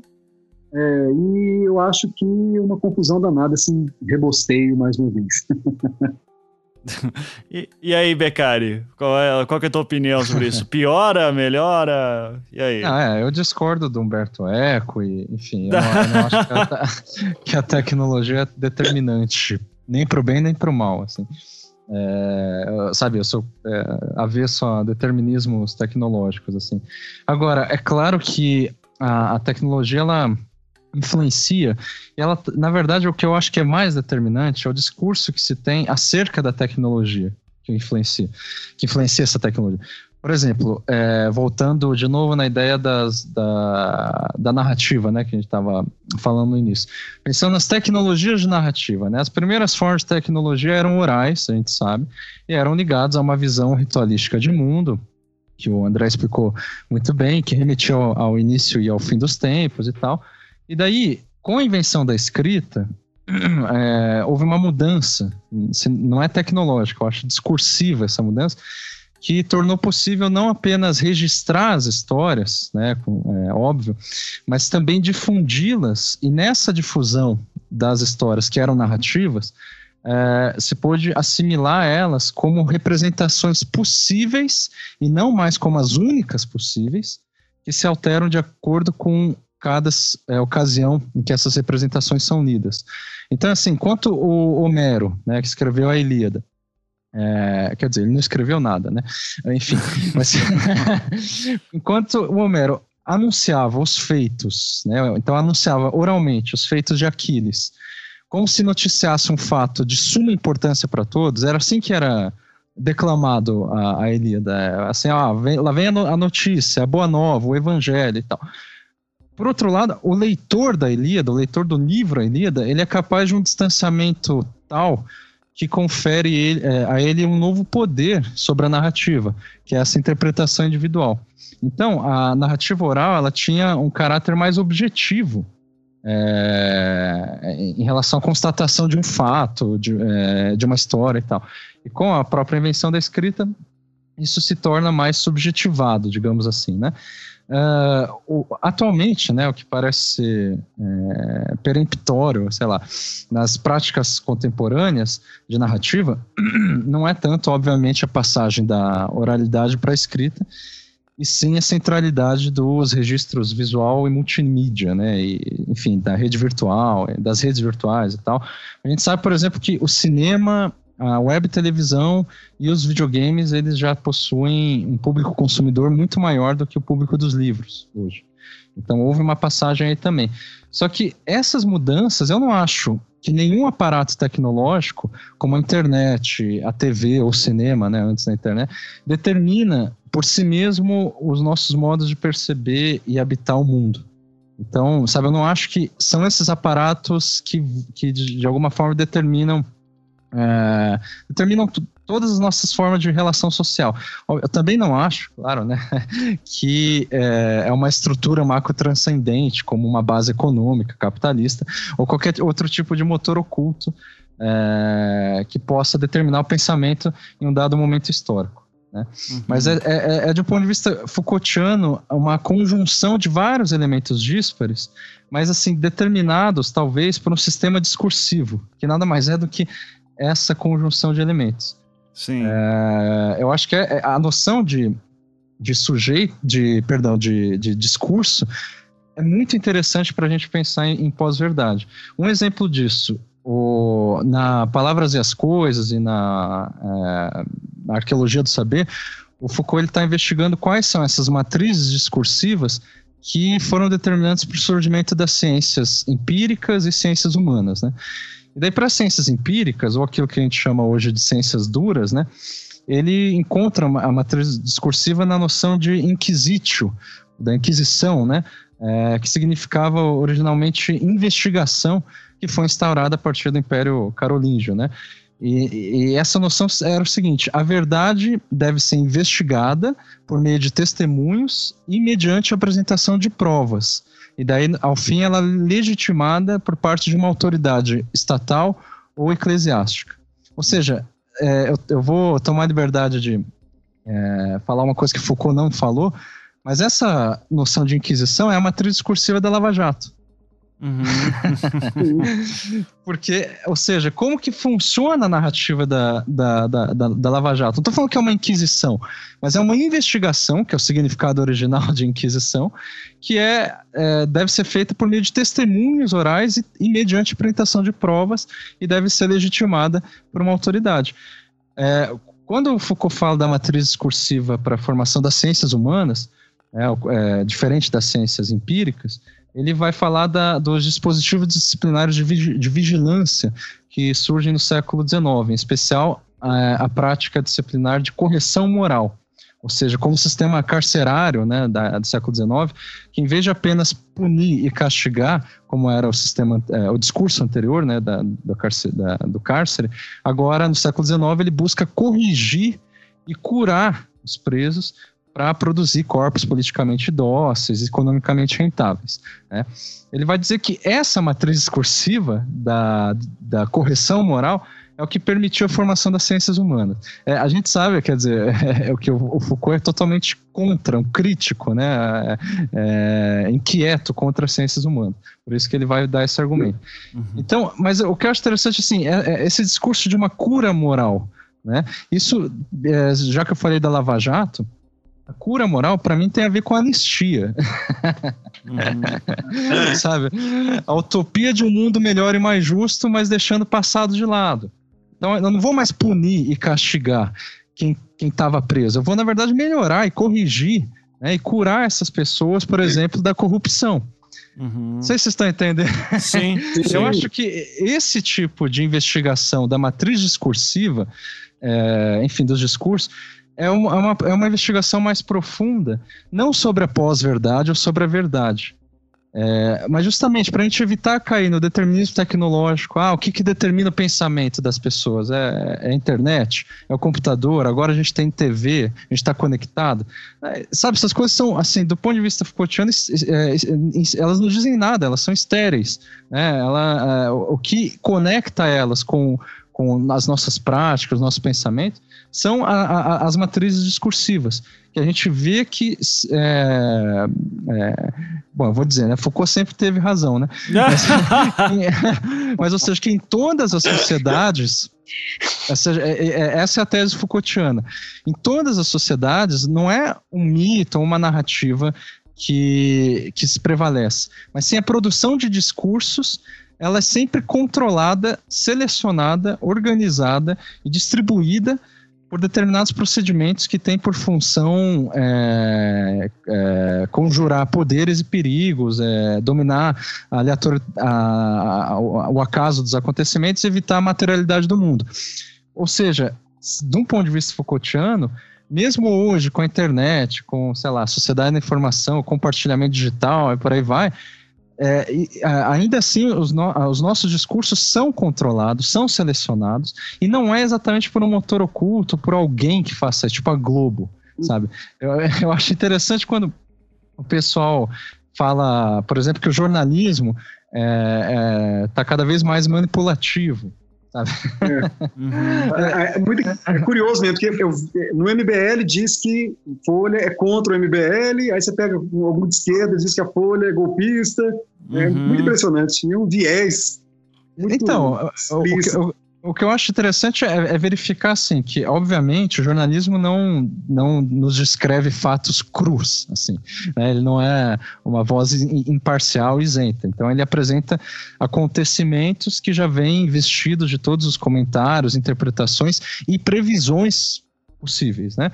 Uh, agora, disso se conclui que, alguns concluem que é, é manipulação de, de, fatos, principalmente quando isso, é, algumas notícias de jornais não tão é, conhecidos e tal, são compartilhados e tal. Mas eu acho que ao invés de ser justamente uma manipulação de fatos, é, eles é, o que a gente vive é, hoje, que pode chamar isso de pós-verdade e tal, na verdade é uma, eviden um, uma explicitação das narrativas enquanto narrativas. Uhum. A gente toma consciência justamente do aspecto narrativo das narrativas. Eu acho que o, o, uma noção mais é, profunda, né, que seria, digamos, intratextual, é verificar a dinâmica discursiva da, é, que as narrativas elas permanecem, é, pela qual as narrativas ainda permanecem atuantes. Sim, uhum. sim. Ó, tem um livro que eu uso muito também com os meus alunos, chama-se Acredite, Estou Mentindo, Confissões de um Manipulador das Mídias, o Ryan Holiday. Ele era um RP nos Estados Unidos que ganhava vida manipulando as mídias para poder vender o produto dos seus clientes. Então ele fazia coisas, por exemplo, uma história que eu adorei, ele precisava vender um filme alternativo, aí ele criou um outdoor e colocou um outdoor um filme sexy bem numa rua movimentada em uma cidade. Aí, no dia seguinte, ele mesmo foi lá e vandalizou o outdoor e tirou foto e disse que alguns grupos conservadores haviam vandalizado o outdoor. E isso bombou. Assim, o filme conseguiu um monte de propaganda gratuita em vários veículos por conta disso. Aí o pessoal conservador realmente começou a ir às ruas para protestar contra o filme e tal. Então, assim, que que, qual é o meu ponto? O atual e o ponto do Ryan Holiday. Um dos, uma das questões que aí não é um determinismo tecnológico, mas diríamos que é um condicionamento. É uma, um, um, a economia desses sites fraudulentos que são criados instantaneamente só para reproduzir notícia falsa e conquistar cliques e por isso ganhar publicidade, a gente vê centenas, milhares, tem gente rico fazendo isso é exatamente isso. Títulos sensacionalistas e cliques para que eles ganhem propaganda do AdSense. O Google não tem nenhum pudor em anunciar em qualquer lugar. O Google é onipresente, eles não estão realmente. Agora que parece, eles declararam que vão tentar ter mais cuidado onde eles vão ser parceiros, mas eles estão em qualquer lugar. E isso com que gente que queira ganhar grana espalhe essas notícias absolutamente malucas, mas que são impactantes, que são sensacionais, repetindo curiosamente aquele jornalismo marrom que o Pulitzer, Pulitzer fazia, de péssima qualidade, por isso que, de novo, isso não é necessariamente novo, Mas, sabe, esse apetite pelo sensacional que o público nunca deixa de ter, talvez tenha sido potencializado agora nas redes sociais e como agora nós temos nenhum controle, qualquer um pode fazer o que quiser, e as pessoas ávidas por isso, me parece que cria um terreno muito propício para esse tipo de fraude. Uhum. Então, não é, é, irrelevante o fato de tanto o Facebook como o Google juntos a declararem que querem tentar controlar um pouquinho esse excesso de informação dessa qualidade. É, e o meu ponto é esse: a, o capitalismo informacional, tal como o AdSense estabeleceu, para ser bem claro usando os termos do Ryan Holiday, favoreceu um ambiente onde esse tipo de prática se torne mais disseminada. Uhum. Então, essa questão me parece importante também e potencializa a pós-verdade na minha interpretação. Sim. A, a Júlia voltou do remédio e eu queria Oba. muito perguntar para ela, Júlia, você acha que uh, os algoritmos de Facebook e, e, e, o próprio Google, eles ajudam a criar nossas bolhas é, em que as nossas pós-verdades são construídas? Ou a gente está sendo muito simplista e determinista tecnológico aqui? É, eu vou eu vou pegar uma abordagem um pouco diferente e bem mais simples, eu acho que do tanto que o Beccari falou quanto do, do professor André. É, é muito bom estar tá certo. Uhum. É, é, é, uma sensação muito boa dizer assim, nossa, eu digo. E quando você tem acesso a essas notícias que confirmam, você não quer saber da onde ela veio. Olha, eu tô certo e tá aqui. Eu tenho provas, e de novo com coelhinhos voadores, né? Tipo, com as mãos. Eu tenho provas. Então você continua falando ou para pessoas que você quer provar que estão certo, ou pessoas que estão aplaudindo o fato que você está certo pode cair no reducionismo, mas é o que as pessoas fazem. As pessoas acabam falando para ecos, né? Ou para pessoas que concordam, ou com pessoas porque você está querendo realmente discordar. Você não está afim de um, de um debate aberto. Você está querendo simplesmente provar que você está certo. Então, eu acho que o grande problema da, dos, desses grandes algoritmos é que eles simplesmente estão só alimentando o seu ego. Então, eu pego, vou caçar uma notícia, vou provar que eu tô certa em relação ao Ivan. E a partir disso, o, né, o, Google, o YouTube, não sei o que, vai continuar me provando que eu tô certo. Uhum. E aí você acaba, né, e nas outras redes sociais, que foi o caso que o professor falando, buscando pessoas que vão alimentar isso. Eu não quero confronto, eu não quero chegar na minha casa, né, três horas né, do trabalho, abrir uma cerveja e confrontar. Não, eu quero pessoas que concordem comigo ou pelo menos pessoas com quem eu consiga provar que eu estou certa. Então você acaba se autoalimentando por conta disso. Então a gente para de ter o diferente, a gente não conversa mais com o diferente. A gente quer ou provar que está certo ou pessoas que alimentam o nosso próprio ego. Sim. E a gente fica nessa rodando em círculos. Eu Sim. acho que né, limitada, né, sim, com menos Foucault e com, com menos autores, simplificando, eu acho que é é basicamente isso que a gente está vivendo hoje em dia. A gente está falando para pessoas que querem ouvir a gente e a gente está lendo coisas que, que, comprovam ou que confirmam o que eu já pensava. Sim. Então a gente não quer nada de diferente, a gente não quer lidar com confrontos mais. Eu acho que esse é o grande problema. Uhum. A gente não sabe mais lidar com o que é muito diferente. Eu acho que Porque, nunca soube, não sei se já soube em algum momento. Eu, mas eu acho que hoje em dia o é. diferente está muito. Assim, as pessoas. Pera, eu posso abrir essa janela aqui e o diferente vai desaparecer. Uhum. Posso dar um ninguém... ponto? Pode. Fala aí, Becker. É aí que tá. Eu acho que essa é uma impressão também limitada, porque é, não limitada, não que assim, veja bem, não é que você é limitada. Né? Não, eu não duvido que é. seja. Não, não, não, mas não é isso que eu estou dizendo. A questão é limitada ao quê? É limitada às redes sociais, propriamente. Porque assim, é, também tentando falar em termos mais simples, é, eu vejo, principalmente entre alunos e tal, que o pessoal fica cada vez mais é, valorizando, inclusive, o debate por meio da, da, das redes sociais, da internet, e ficando cada vez mais agressivo por conta disso. Só que, assim, é, quando eles se deparam com alguém é, com o qual é, eles brigaram na internet, sei lá, já vi isso, assim, dois caras que, tipo, é, quebraram pau, sei lá, no Facebook, alguma coisa assim, E daí, assim, é, no dia seguinte eles se, eh, se complementaram, contaram piada, ou seja, é como se nada tivesse acontecido. Uhum. Entendeu? Tipo, foi assim, ah, discutiu no Facebook, foda-se, entendeu? Nada aconteceu. Ou seja, eu acho que essa impressão de que a gente não sabe lidar com o diferente, ela só existe no, na, na, na, na rede, né, nas redes virtuais, né, nas redes sociais, sei lá, justamente porque elas hiperbolizam, elas, é, é, é, elas é, no, assim, no ambiente restrito delas, né, das redes sociais, elas hiperbolizam tanto as, as manifestações mais amorosas, mais carinhosas, mais, enfim, é, meladas que a gente pode ter, quanto as mais agressivas. Só que como se. Mas, é, entende? Eu quero dizer que, assim, fora das redes sociais, as pessoas, elas não. É, é, elas continuam intolerantes, como sempre foram, mas também continuam é, tolerantes, como sempre foram. Uhum. Sabe? É, é, eu tenho a impressão que as redes sociais elas dão uma falsa impressão sobre uma mudança muito grave que está acontecendo na realidade, quando não está acontecendo essa mudança. Enfim. Mas, Becari, é, eu provavelmente está falando de alunos de faculdade, provavelmente já, uhum. né? É, isso isso no, no ensino médio, no fundamental, ele são pessoas que não se falam, estão na mesma é, sala de aula. É, e provoca e linchamento virtual, né? Exatamente. e aí você na vida tem, real. E aí você tem pessoas que têm uma vida completamente diferente em sala de aula, e aí dentro da, né, do mundinho virtual são outras pessoas, porque no mundinho virtual é muito mais fácil.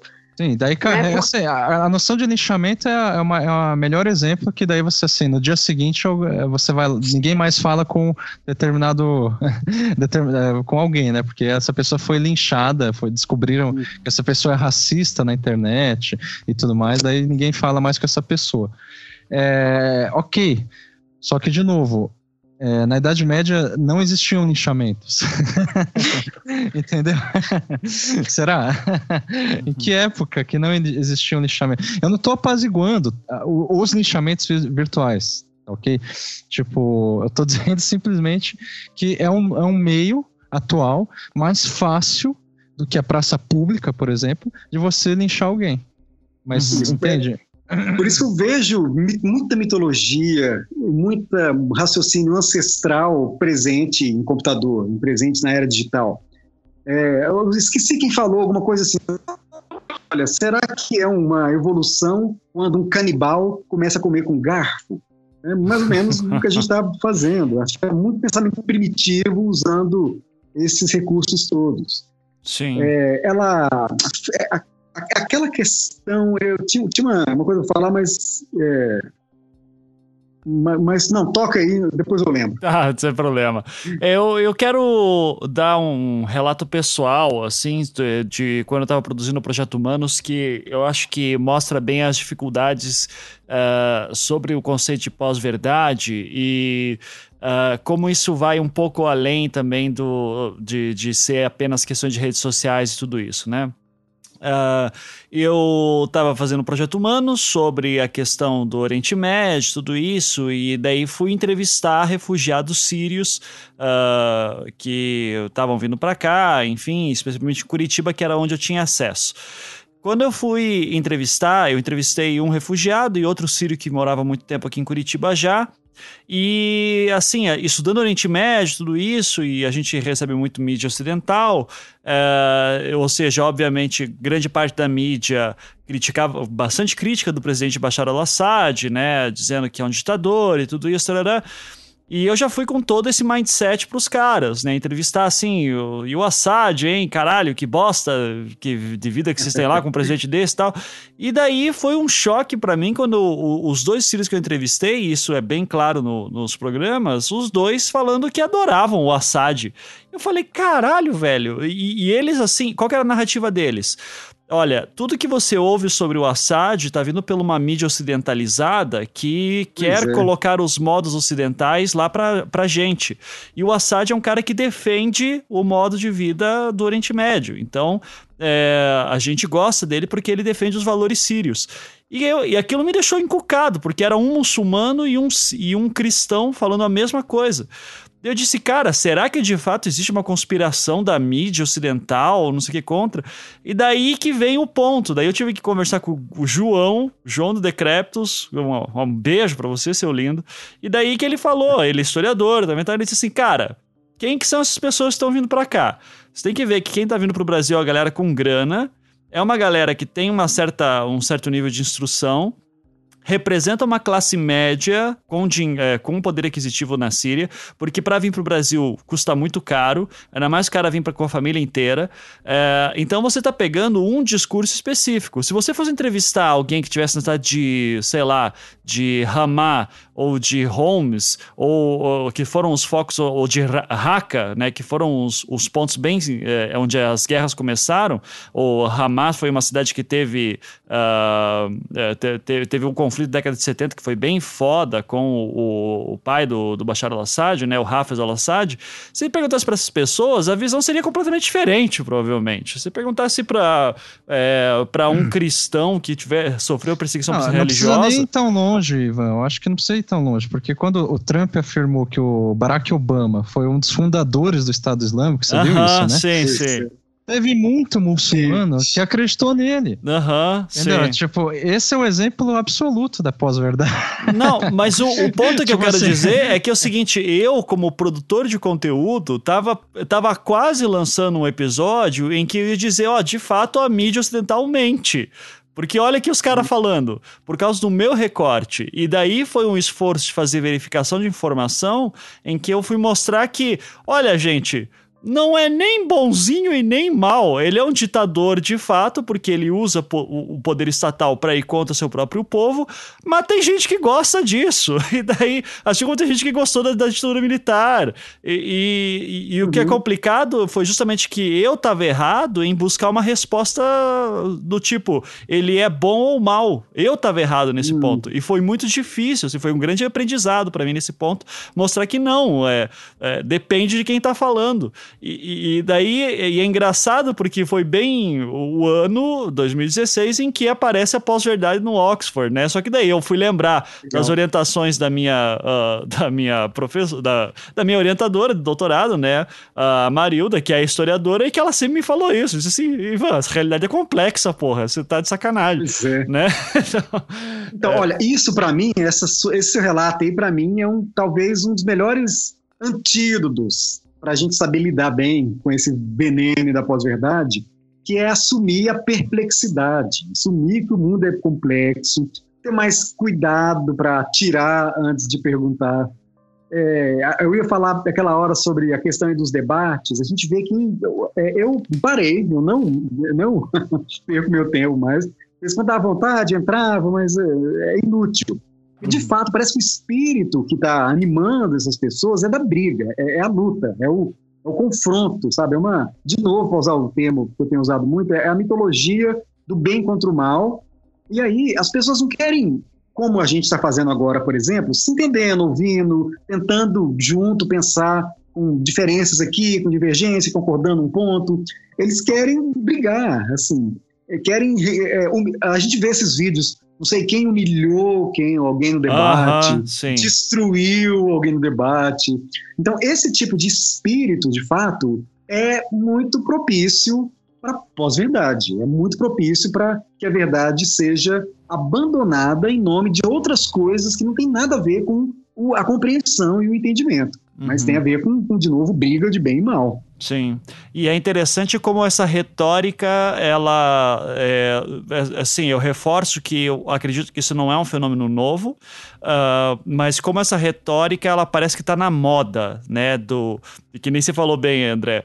É, Bolsonaro destrói uma feminista, sabe? É, ou, ou não sei quem da esquerda destruiu um fascista, é, sabe? Jean Williams, Jean Williams. É, Jean Williams destrói um fascista, né? Cuspiu e, na cara do Bolsonaro. É, cuspiu na cara do Bolsonaro. Aquilo lá eu concordo, tinha que fazer mesmo, né? Então, é... Ah, mas é um, um, simbolismo extremo, né? Mas é um simbolismo, simbolismo... extremo, exato, é. sabe? Mas é o momento que a gente vive nesse ponto é, em que. E eu não acho que a gente já teve um momento de glória em que todos fomos lords conversando no maior nível democrático, enfim, tipo, você respeita sua opinião. A gente sempre quis matar o uhum. outro, né?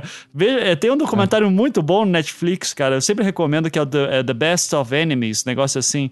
É, alguma coisa assim, que daí fala de dois. Quando nos Estados Unidos, acho que é a, a ABC é, começou com esse lance de debates de comentadores políticos. Daí bota um republicano contra um democrata. É, The Best Enemies, acho que é, é. Os melhores inimigos. E, e, cara, você via os caras década de 60, é assim. É legal, de, mas assim, detonando um ou outro, assim, a ponto de ficar feio pra caralho em rede nacional. E aquilo era novidade. Tipo, porra, olha só, debate de ideias diferentes, as pessoas discutindo. E no fim das contas virou um grande pão e circo, que às vezes é o que querem. Porra, volte e meio dizer assim: ah, bota, bota aquele pessoa diferente aí dentro. Cara, tem quatro pessoas que pensam diferente aqui hoje, sabe? Só, a questão é que querem Sim. que eu coloque uma pessoa de, um, de um, uma polarização é, totalmente exato. extrema só pra ver um show de. de Mas exatamente a ideia da, destru da destruição. É. Colocar uma minoria aqui pra gente destruir o, né, o que pensa difer completamente diferente. É. Esse tipo de debate, para mim, é idêntico a um programa Ratinho. Aham. Uhum. Sim, exato. Querem tornar isso aqui como. Mas é o, o, que. E eu lembro, assim, quando eu via, sei lá, debates de prefeito em Curitiba em. Nove... Não, é, que era? 99, se eu não me engano. Final da década de 90. É, e eu lembro, assim, cara, que. Eu tinha meus amigos é, petistas e PSDBistas. Na época nem era o PSDB que estava forte, acho que era o eu não me lembro se o PFL ainda existia na época. Mas é. Eu lembro que a discussão era: nossa, você viu como o cara destruiu? Você viu como o outro destruiu? Ou, ou mesmo nas eleições de 2014. Você viu que a Dilma destruiu? Você viu que o AS destruiu? E, cara, é, você escolhe aquele que te apetece mais. Só que isso é antigo já. Então, é, eu acho interessante que a pós-verdade, e aqui vai o meu elogio, de certa maneira, a, a, a toda a discussão, que o dicionário Oxford traz, é, eu gosto de ver esses momentos como momentos não de tomada de consciência, mas de reflexão, sabe? Estão refletindo sobre. Agora, mais pessoas uhum. estão refletindo sobre o fato de que, é, no fim das contas, nós temos é, visões mais individualizadas sobre o mundo que às vezes fatos não são suficientes para montar argumentos, porque sempre vai ter a sua interpretação daquele fato uh, ou até a recusa dele, e dependendo do, é, do clamor que você puxa e da narrativa mitológica que você monta, você consegue angariar mais pessoas, mesmo que isso vá contra dados científicos, às vezes, como o próprio fato da questão da, uh, do aquecimento global. Né? Às vezes a, a, emoção fala mais aqui nesse ponto. Né? Então, então mas é, é, essa ideia, sei lá, eu concordo com você que, tipo,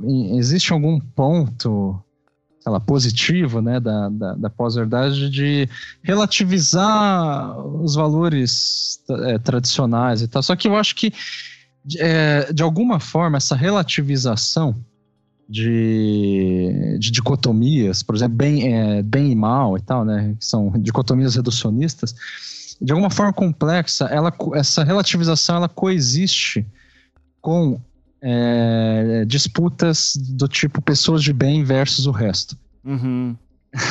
Sim. o que eu quero dizer é que eu acho que o que está por trás justamente desses reducionismos unilaterais, assim, ah, sabe, quem é que humilhou mais quem, quem é que tem mais razão tal, é justamente uma busca pelo, pela reflexão consensual.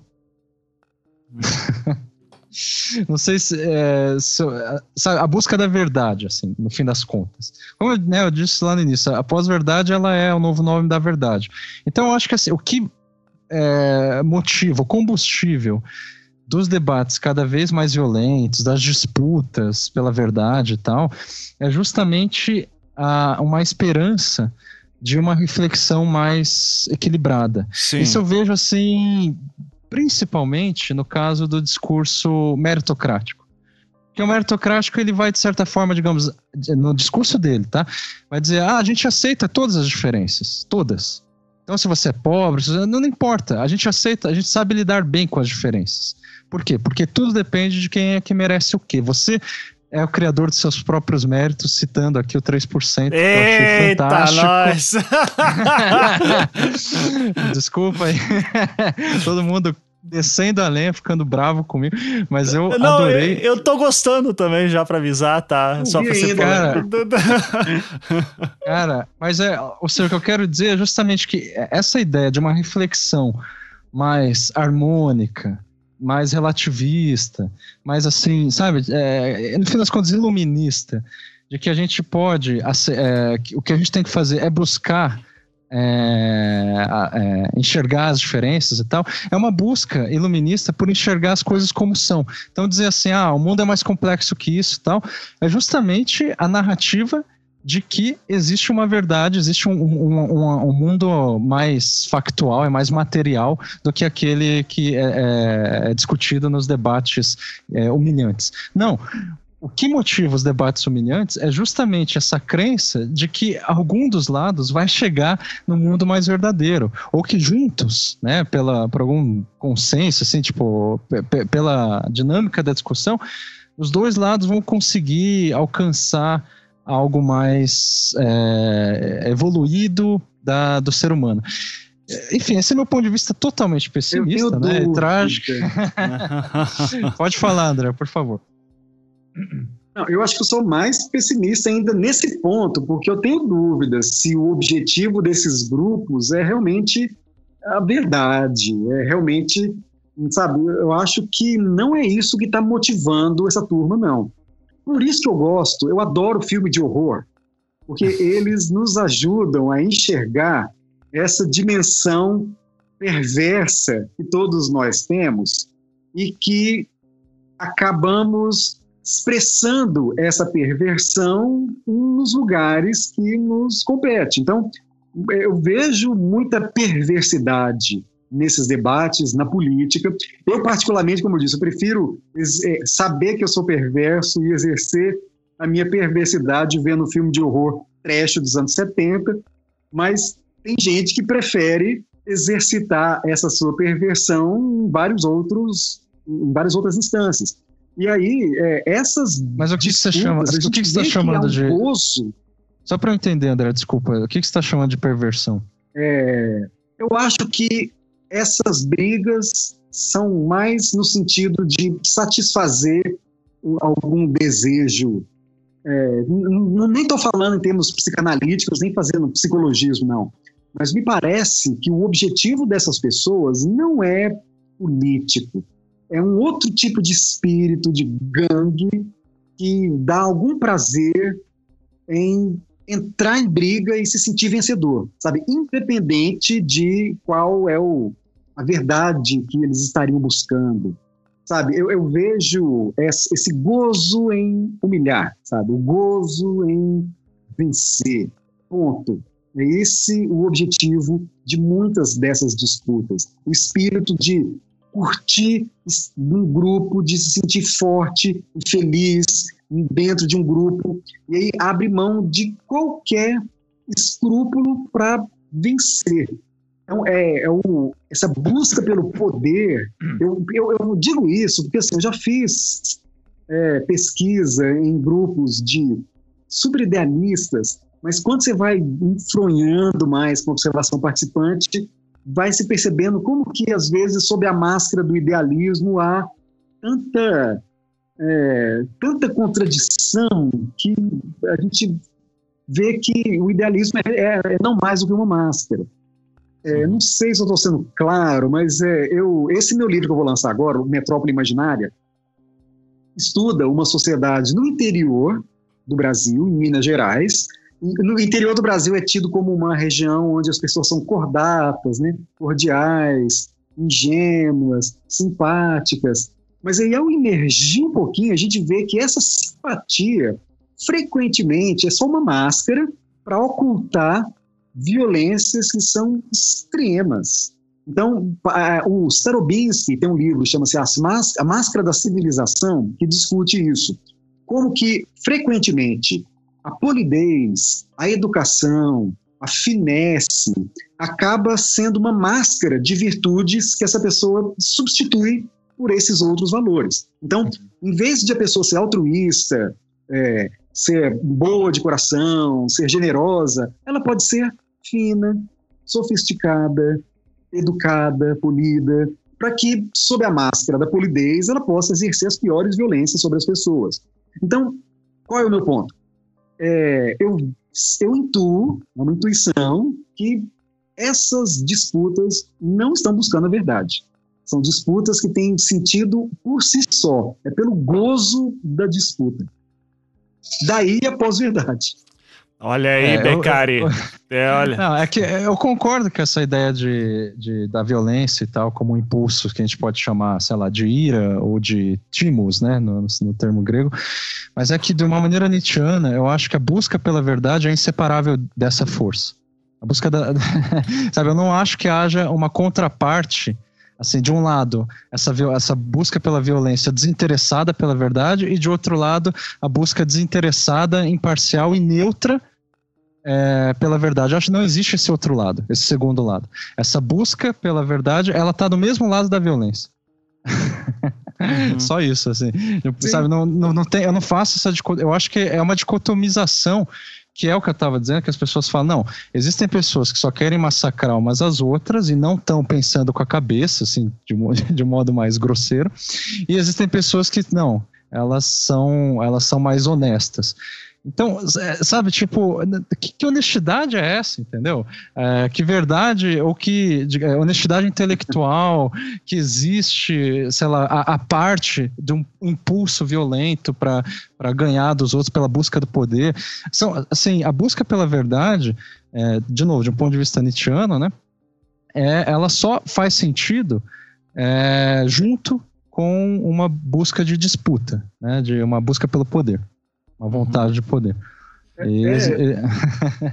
é, é, assim, tipo, se alguém me perguntar, ah, tá, mas qual que é a alternativa para isso? Não há alternativa para isso. Assim, o, o, homem é feito de busca pelo poder, de vontade de poder. Ele pode abafar isso, na verdade, né? Só que a busca pela verdade coincide pela busca de violência e tudo mais. Sim. Não, eu até acho que as pessoas mais convictas são as mais perigosas. A gente vê Sim. como a convicção Sim. religiosa e política se torna uma fonte de violência muito mais extrema do que pessoas que assumem as suas perplexidades, têm dúvidas, titubeiam, que são uhum. chamadas de covardes, né? Uhum. Não, e, e, acho que isso, o, com essa fala do André, acho que a gente já pode encerrar, porque eu acho que esse é um dos grandes ensinamentos que eu tive, olha aqui citando alguém bem da direita, hein? O caro Luiz Felipe Pondé, meu ex-professor, que foi substituído por um robô, né? Uh, porque o, o, Pondé, é, de novo, né? Toda a, a postura de sala de aula dele sempre foi muito ligada com conservadorismo, mas meio cético, enfim. E muito interessante, assim, quando ele dizia coisa. Eu, eu, isso eu levei pra minha vida. Coisas do tipo: eu não confio em gente que é boazinha demais, sabe? Eu não confio em gente que confia muito nas coisas que, que fala, sabe? Então, uh, essas noções de verdade, elas, uh, às vezes, elas são perigosas e, então, num certo sentido, pessoas que acreditam muito numa verdade, ela. Uh, é interessante o confronto da, da, da pós-verdade aqui trazendo. Eu, e aqui eu estou sendo novamente otimista, no ponto de talvez gere a reflexão de que, gente, a gente nunca foi muito amigo, assim, vamos falar real, né? Então, talvez, assim, uh, eu acho que o, o, na questão de política, o que eu acho mais interessante e que eu gostaria de ver, e eu não vou ver isso, mas é que a gente pudesse debater política sem demonizações. É, o que eu hum. acho difícil. Mas, vamos ver aí. Eu queria. Uma esperança. É, né? até, eu, no fim das contas, eu sou um esper, esperançoso, é, né, Becari? Uma velha esperança. É, uma velha esperança, né? Eu também, imagino. então, nesse ponto é que eu sou pessimista. É, né? exatamente. Não, mas nesse ponto eu concordo com o Becari também. Eu já desisti disso, eu já tenho algum tempo. então, nesse ponto, Júlia, você não falou. Você aqui no finalzinho ficou meio quietinha. Júlia, faz um encerramento aí, aí como historiadora. Nossa. Olha, eu já mudei de, de ideias tanto durante essa gravação, porque às vezes eu concordava com o Beccaria, depois o professor André falava assim, não, não, concordo com ele, depois não, não, não, agora eu tô concordando. Então, eu terminei assim, eu acho que eu ainda não tenho nenhum conceito ainda de, de pós-verdade, porque eu cheguei um com um bonitinho e eu falei assim, não, não, não é bem isso. e eu acho que eu acho que essa é a grande lição, né, de, né, pegar, não vou nem como historiadora, né, como geninho, a lição de hoje é que não tem um conceito ainda firmado e que a gente vai ficar brigando de, de pós-verdade, de quem tem a melhor verdade durante um bom tempo. E eu acho que talvez aí esteja o problema, porque, né, qual que é a melhor verdade, a minha ou a sua? O que eu posso É, nunca dizer. houve e nunca haverá, né? Pois, mas É. a gente continua brigando, e- e- esse é o ponto. Exatamente. E eu acho que, assim, se, se eu posso dar uma dica pra galera, principalmente assim, é, independente se você for de esquerda ou direita, cara, é- é- eu, pelo menos, uma coisa que eu adotei pra minha vida é, é nunca mais ler. É, esses sites que são obviamente financiados por partidos dos dois lados. Então, citando aqui, Brasil 247, O Cafezinho, é, Mas pra que citar? Diário Centro do isso, não. Mundo, falando só de... Porque, não, mas aí que tá. Eu acho que esses sites, eles são. Eu só citei site de esquerda aqui agora, eles são um desserviço pra esquerda. Porque justamente vai dizer, vai montar uma caricatura da esquerda, fazendo um monte de boatos e, e notícias que são falsas, ou no mínimo eh, inverificáveis, ou no máximo os caras forçam também ah, bastante ali um fato. É, e, e nesse ponto de pós-verdade, ele só ajuda a formar mais a sua bolha e, e fazer essa dicotomia que acho que a gente tem que, tem que lutar um pouco contra ela ainda. Então, é, nesse sentido, eu gosto da Folha, porque a Folha, como diz meu pai, a Folha é polêmica. A Folha um dia vai falar da esquerda, a Folha da direita. A Folha não é petista nem golpista, a Folha é polêmica, ela quer vender, sabe? Então, ela tem espaço ali pra tudo que é louco. Então, é. Mas isso não é, não é neutralidade, hein? Isso Não, não significa não, neutralidade. não, não. De forma alguma. Existe, né? Muito pelo contrário, ali eles Não, assim. só pra, é, né, só pra dizer assim, não há essa neutralidade, Não. que assim, se há uma busca pelo dinheiro, já é uma posição, certo? Muito claro, muito claro. Então, é, eu, eu acho que a gente pode fechar aqui esse programa com a fala da Júlia de ser, sei lá, ser, ainda estamos a ver ainda a pós-verdade, né? E Eita, pois é. maravilha. E, gente, queria agradecer então imensamente aí a Júlia. Júlia, já prepara aí os caderninhos sobre o Ginsburg, tá? Por favor, que eu, eu quero muito que você fale mais sobre ele também, certo? Ah, e queria agradecer também o Beccari aí por ter vindo, por ter discutido. Eu que agradeço. tá? O papo foi Agradeço, ótimo. tava- E Não aguento mais falar de Black Mirror. vamos falar de 3% Não, mas agora. pode continuar, que é muito boa, tá? Ô, ô, Be- Ô, brincando. vamos, fa- vamos, fa- Obrigado, obrigado. vamos fazer sobre 3% agora. Comentar episódio por episódio, Beccari. Só pra deixar a galera puta, assim, tá? Todo mundo Não metendo faz pau. isso, não faz isso que o Anticast perde a audiência. Verdade. Mas é, então é de isso. nada. Perde nada. E que agradecer mesmo aos convidados de hoje, o do professor André. Então, André, por favor, faça seu jabá aí. Enfim, ah, vende teu peixe aí agora. Vocês podem se inscrever no meu canal, youtube.com.br Azevedo da Fonseca. Tem muita discussão lá sobre mitologia política e estou planejando algumas coisas legais para o ano que vem. Participem, divirtam-se, pode xingar que eu agradeço os haters também. Isso, veja a música dos haters que ele fez, que foi muito bom. Né? que ele fez uma música dedicada Obrigado, aos haters. hater. Eu queria ter esse desprendimento social, viu, André? Eu não- ainda não tô nesse nível. assim. Eu só recebo mensagens de hater e fico no escuro chorando ainda. Eu ainda um dia eu ainda consigo fazer. Eu também, cara. Eu quero dizer que eu, eu admiro muito, muito mesmo os youtubers, de modo geral. É, é, que continuam, que fazem, levam esse trabalho a sério e tal, porque eu comecei, né, algum tempo, é, alguns anos atrás, e, eu não, e é justamente por causa desse motivo que o Ivan falou, que eu não consigo lidar com haters, que eu, que eu saí. Então, parabéns, eu acho que merece é um ato de Merece. coragem. né? um ato de Sim. Então valeu, gente. Vamos dar aquele tchau pra galera. Então, um, dois, três, tchau! Tchau pessoal. Valeu.